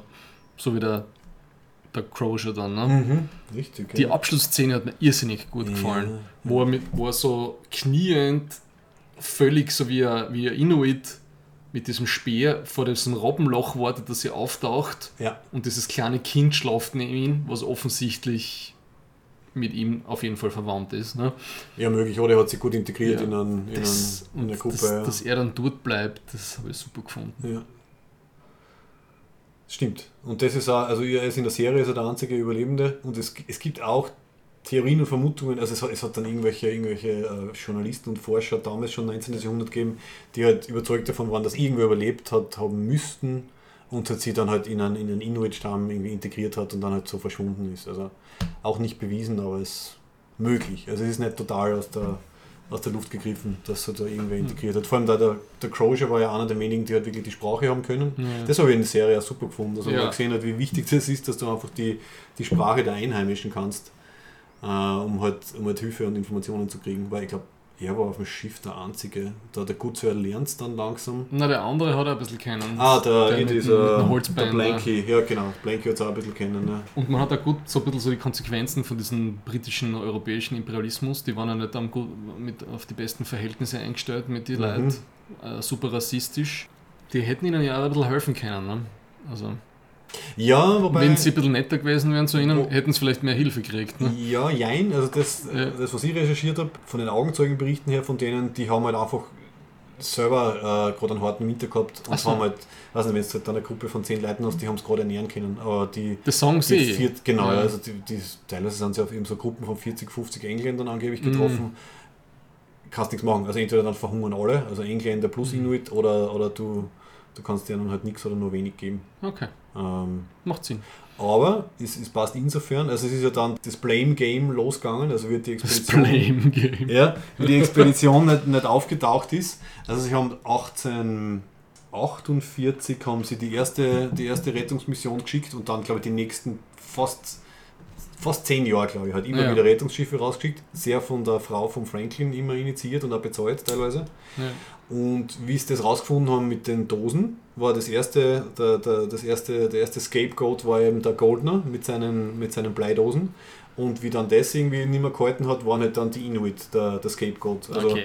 sie haben die, ja, sie haben die, die, Kanni die Kannibalismusfunde und Geschichten wollten es nicht glauben. Also es ist in, in der London Times ist 18 Achso, 47, 48, nein, muss später gewesen sein, 48, 49 ist dann ein Bericht eben gestanden von dieser einen Rettungsexpedition, wo halt erzählt wird, ja, wir haben halt Hinweise auf Kannibalismus gefunden. Wollte keiner glauben. Die, diese Royal Academy hat dem Expeditionsführer extra nicht das Geld gezahlt, das eigentlich ausgesetzt war als Belohnung für die Funde, weil er eben mit diesen Geschicht- Kannibalismusgeschichten daherkommen ist, weil das hat nicht reingepasst ins britische Weltbild. Und dann haben sie jetzt eine Geschichte entwickelt mit, ja, weil sie müssen von Inuit überfallen worden sein, wahrscheinlich haben die Inuit sie irgendwie gegessen oder so. Also die, die hätten Die britische die Bevölkerung hat nötig sie- ja, also die britische Bevölkerung hat sich da halt, hat halt nach, nach Schuldigen gesucht Oh und wollte das halt nicht akzeptieren, dass Hm. halt ihre Helden sowas dann machen am Ende. Also das war nicht, war nicht ja, im Weltbild irgendwie drinnen. Aber gut. Verständlicherweise eher. Also wenn's die- 100 Jahre später war es dann ja aus mit einem Empire. Ja, spätestens da. Ja. Also die Beweise hat es dann, hat's dann jede Menge gegeben. Ja, und die, die erste, also echte äh, Nordwestpassagendurchquerung war dann erst zwischen 1903 und 1906, laut Wikipedia, vom Roald Amundsen. Der ist jetzt ziemlich bekannt, oder? Roald Amundsen, sagt er dir was? Amundsen? Ich Ja. kenne nur einen Rasmunzen. Ah, okay, vielleicht hast du es noch nicht. Aber also, ja, 15, 20 Jahre später dann erst ist wirklich jemand also mit dem Schiff durch die Passage durchgefahren. Also, ja, So. waren sie ein bisschen früh. Ah, Thomas hat eine Kerze aufgestellt. Aus Robbenfett. Aus Raumfett. Ja, also so hat sich das irgendwie ganz, ganz langsam irgendwie erst, irgendwie erst entwickelt. Also sie sind wirklich lange als Helden gefeiert worden. Also bei irgendeiner Expedition haben sie dann eben die, die Überreste von den Leuten gefunden, die bis zum Festland, zum kanadischen gekommen Mhm. sind. Und dann hat der, glaube der John Ray, na irgendein anderer, hat dann halt einen, einen, einen heroischen Reisebericht geschrieben. Und ja, sie haben, unsere Mannen haben es ja doch geschafft bis runter, nur sind sie halt in der Pflicht, also für die Pflicht gestorben. Und dann hat es halt lang geheißen, ja, Franklin und Co., die großen Helden der, der Arktis. Und eben diese ganzen Kannibalismus-Sachen waren halt ignoriert. Ja, und im Endeffekt muss man auch ein bisschen selber schuld an. Ne? Ich meine, die waren ja alle freiwillig. Ja, Also ja, ich meine, sie haben halt nicht gewusst, auf was sie sich for the glory of the empire. Auf was sie sich dann irgendwie einlassen. Aber, ja. Wüde Geschichte. Ich kram gerade meinen Kopf durch, ob mir noch was einfällt. Nein, nein. Ich finde, das ist, äh, kann man man kann es wirklich sehr schön durch binge-watchen. Mhm. Ja, obwohl man weiß, wie es ausgeht, gell, ist es irgendwie spannend. Ja, weil eben, das ist ein. Es geht ums Wie und nicht ums Was. Mhm. Und ohne Monster wäre es auch okay gewesen. Aber Ja. okay. Ja. Der Dan Simmons hat irgendwie irgendwas sein Geld verdienen müssen. Und Schamanismus ist in. Ja, das geht immer, gell. Und so von, also von den Set-Pieces, also ich muss sagen, mir hat natürlich der Teil, also der, eher die ersten Folgen am meisten gefallen, wo sie halt noch auf dem Schiff sind. Also finde ich Ja. auch vom, vom Visuellen her und vom, Ja. vom Setting her am spannendsten. Die letzten zwei, drei Folgen, wo sie dann auf den, ich meine, die, die Insel besteht ja wirklich nur aus, aus Steinen. Also es Mhm. war eine unglaublich langweilige Landschaft. Also das habe ich dann halt visuell nicht so spannend gefunden. Aber dazwischen dieser, dieses Faschingsfest, äh, diese halbe Episode mit dem Faschingsfest war, hat extrem cool ausgeschaut. Aber das Also haben die wirklich da- einpackt gehabt. ja, haben sie alles einpackt gehabt. Wozu, sie haben bitte? Als, eben als Entertainment äh, für die Wintermonate. Ja. Echt? War für die Moral sozusagen eingeplant, ja. Und dass halt diese, diese Mini-Zeltstadt da fast bauen, gell? Und da was nicht irgendwie geschichtliche Epochen nachspielen und überall Alkohol und Feuer und so. Also ich finde, das war, das war so von der Stimmung her und visuell halt ein super cooler Ja. so Break in der, Ja. in der ganzen Serie drinnen. Im da war nur das eine Detail, wie, wie der, der eine Arzt stirbt, ja, weil er sich übergießt und der andere Arzt stirbt, weil der, der Hickey, ich meine, ein bisschen blöd hat er das. Warum haut er das Messer nicht ganz oben ein in, in die Plane und zieht es dann runter, dass der hinten ja, sieht, okay, dass er. okay, okay, das stimmt. Ich ja. meine, das ist, da habe ich mir gedacht, das war jetzt da sehr convenient, es war ein bisschen überdramatisiert. damit der so. Good Sir okay. mehr Screentime kriegt. Ja, das hätte man insofern- anders machen können. Er hat einfach, zer, er hat einfach zertrampelt werden können oder so irgendwas. Ja. Das stimmt.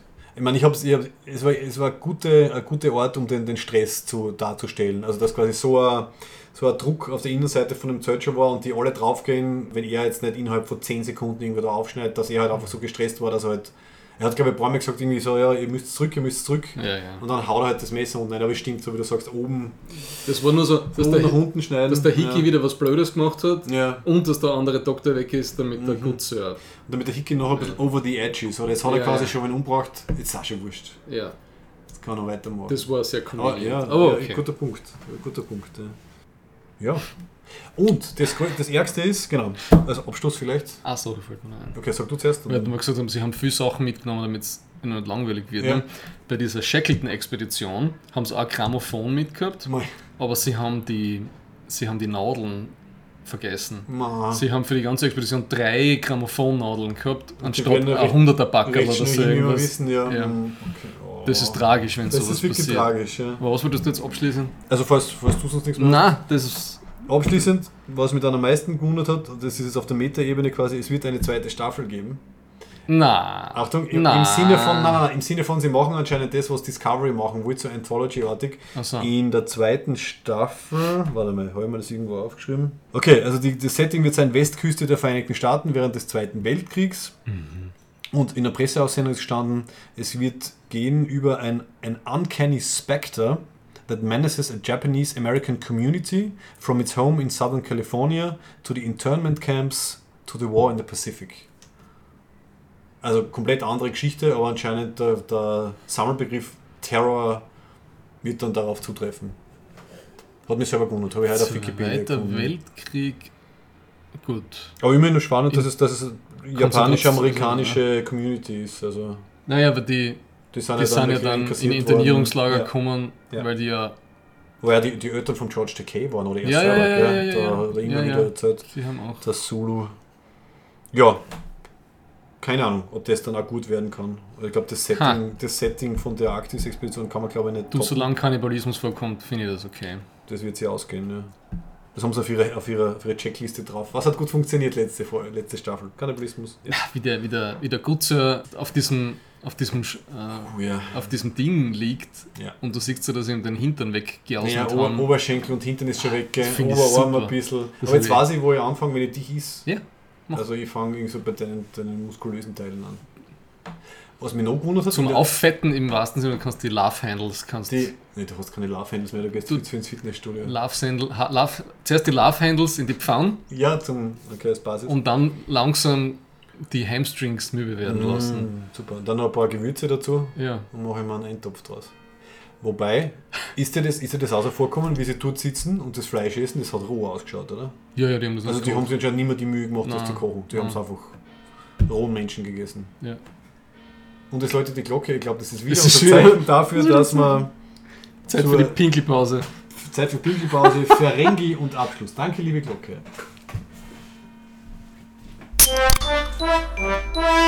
Every Ferengi business transaction is governed by 285 rules of acquisition to ensure a fair and honest deal for all parties concerned. Well, most of them anyway. So, jetzt. Jetzt kommt- So. Jetzt kriegen wir Blitz und Donner wahrscheinlich auch noch auf die Tonspur. Ja, wir haben nochmal die Fenster zugemacht zuvor. Das ist, es ist sehr stimmungsvoll draußen. Ja, Vielleicht sollte ich mal ein Foto, soll ich mal ein Foto dazu posten zum Aufnörden. du kannst dir von dem ein Foto machen mit der Kerze und Ja. äh, von. So, dann, dann sag uns dazwischen, während ich ein Foto von der Kerze mache. Und die Folge wird nicht so kurz, was wir gedacht haben. Ne? Genau, scheint Normallänge zu werden. Also Normallänge für alle Kurzbezipfelten da draußen. Shoutout. Ähm, Ferengi Erwerbsregel 194 laut der Memory Alpha. It's always good business to know about a new customer before they walk in your door. Ja. Auf Deutsch, gute Geschäfte macht man nur, wenn man über seine Kundschaft vorher Bescheid weiß. Ich habe mir da ganz äh, billig nur an äh, algorithmisierte und cookiesierte Feeds im Internet gedacht. genau das gleiche ich. Wenn du irgendwo hinkommst, wo du nicht weißt, schreien alle Cookies, wenn, wenn sich Leute irgendwelche, wie soll ich sagen, Google Plus oder, oder Facebook Cookies dazu kaufen, Zugriffsrechte, äh, Salando schon, auf was für Stöckelschuhe stehe. Richtig, richtig, Ja. genau. Das ist eigentlich das Prinzip, mit dem das arbeitet. Ja. Also die 194. Erwerbsregel ist das Motto von Amazon, Facebook, Google und Co. Was teilweise ja praktisch ist und teilweise nervig. Ja, Manche, muss sagen, man muss, manche machen es gut. Ne? Also Amazon war es wirklich, was mich interessiert. Die, sind, die machen das aber schon seit ja 25 ich muss sagen, Jahren. genau, da ja. kicke ich ja teilweise die Ja. Empfehlungen durch. Ja. ja, beziehungsweise ich brauche nur drei Buchstaben eingeben in die Suchzeile und die wissen schon, was ich will. Mhm. Sie hören ja jetzt auch mit, ne? Hast du das mitgekriegt? Da war so vom FM4.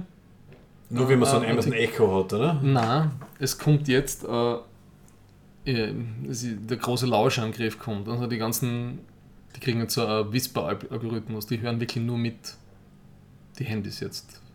Wenn ich jetzt sage, ich hätte gern einen Porsche Lamborghini, ja, kann es leicht sein, dass ich, wenn ich die Kaufkraft hätte, Mhm. ja, wenn ich das nächste Mal Facebook äh, einen Lamborghini Werbeding reinkriege. Oh ja, das klingt, das klingt höchst illegal. Weil sie dann Zugriff auf dein auf der Mikrofon im System haben. Ja, Das, das, aber das haben die jetzt eh schon. Das du das nicht abschaltest, das, das- haben sie jetzt schon. Das ist nicht illegal.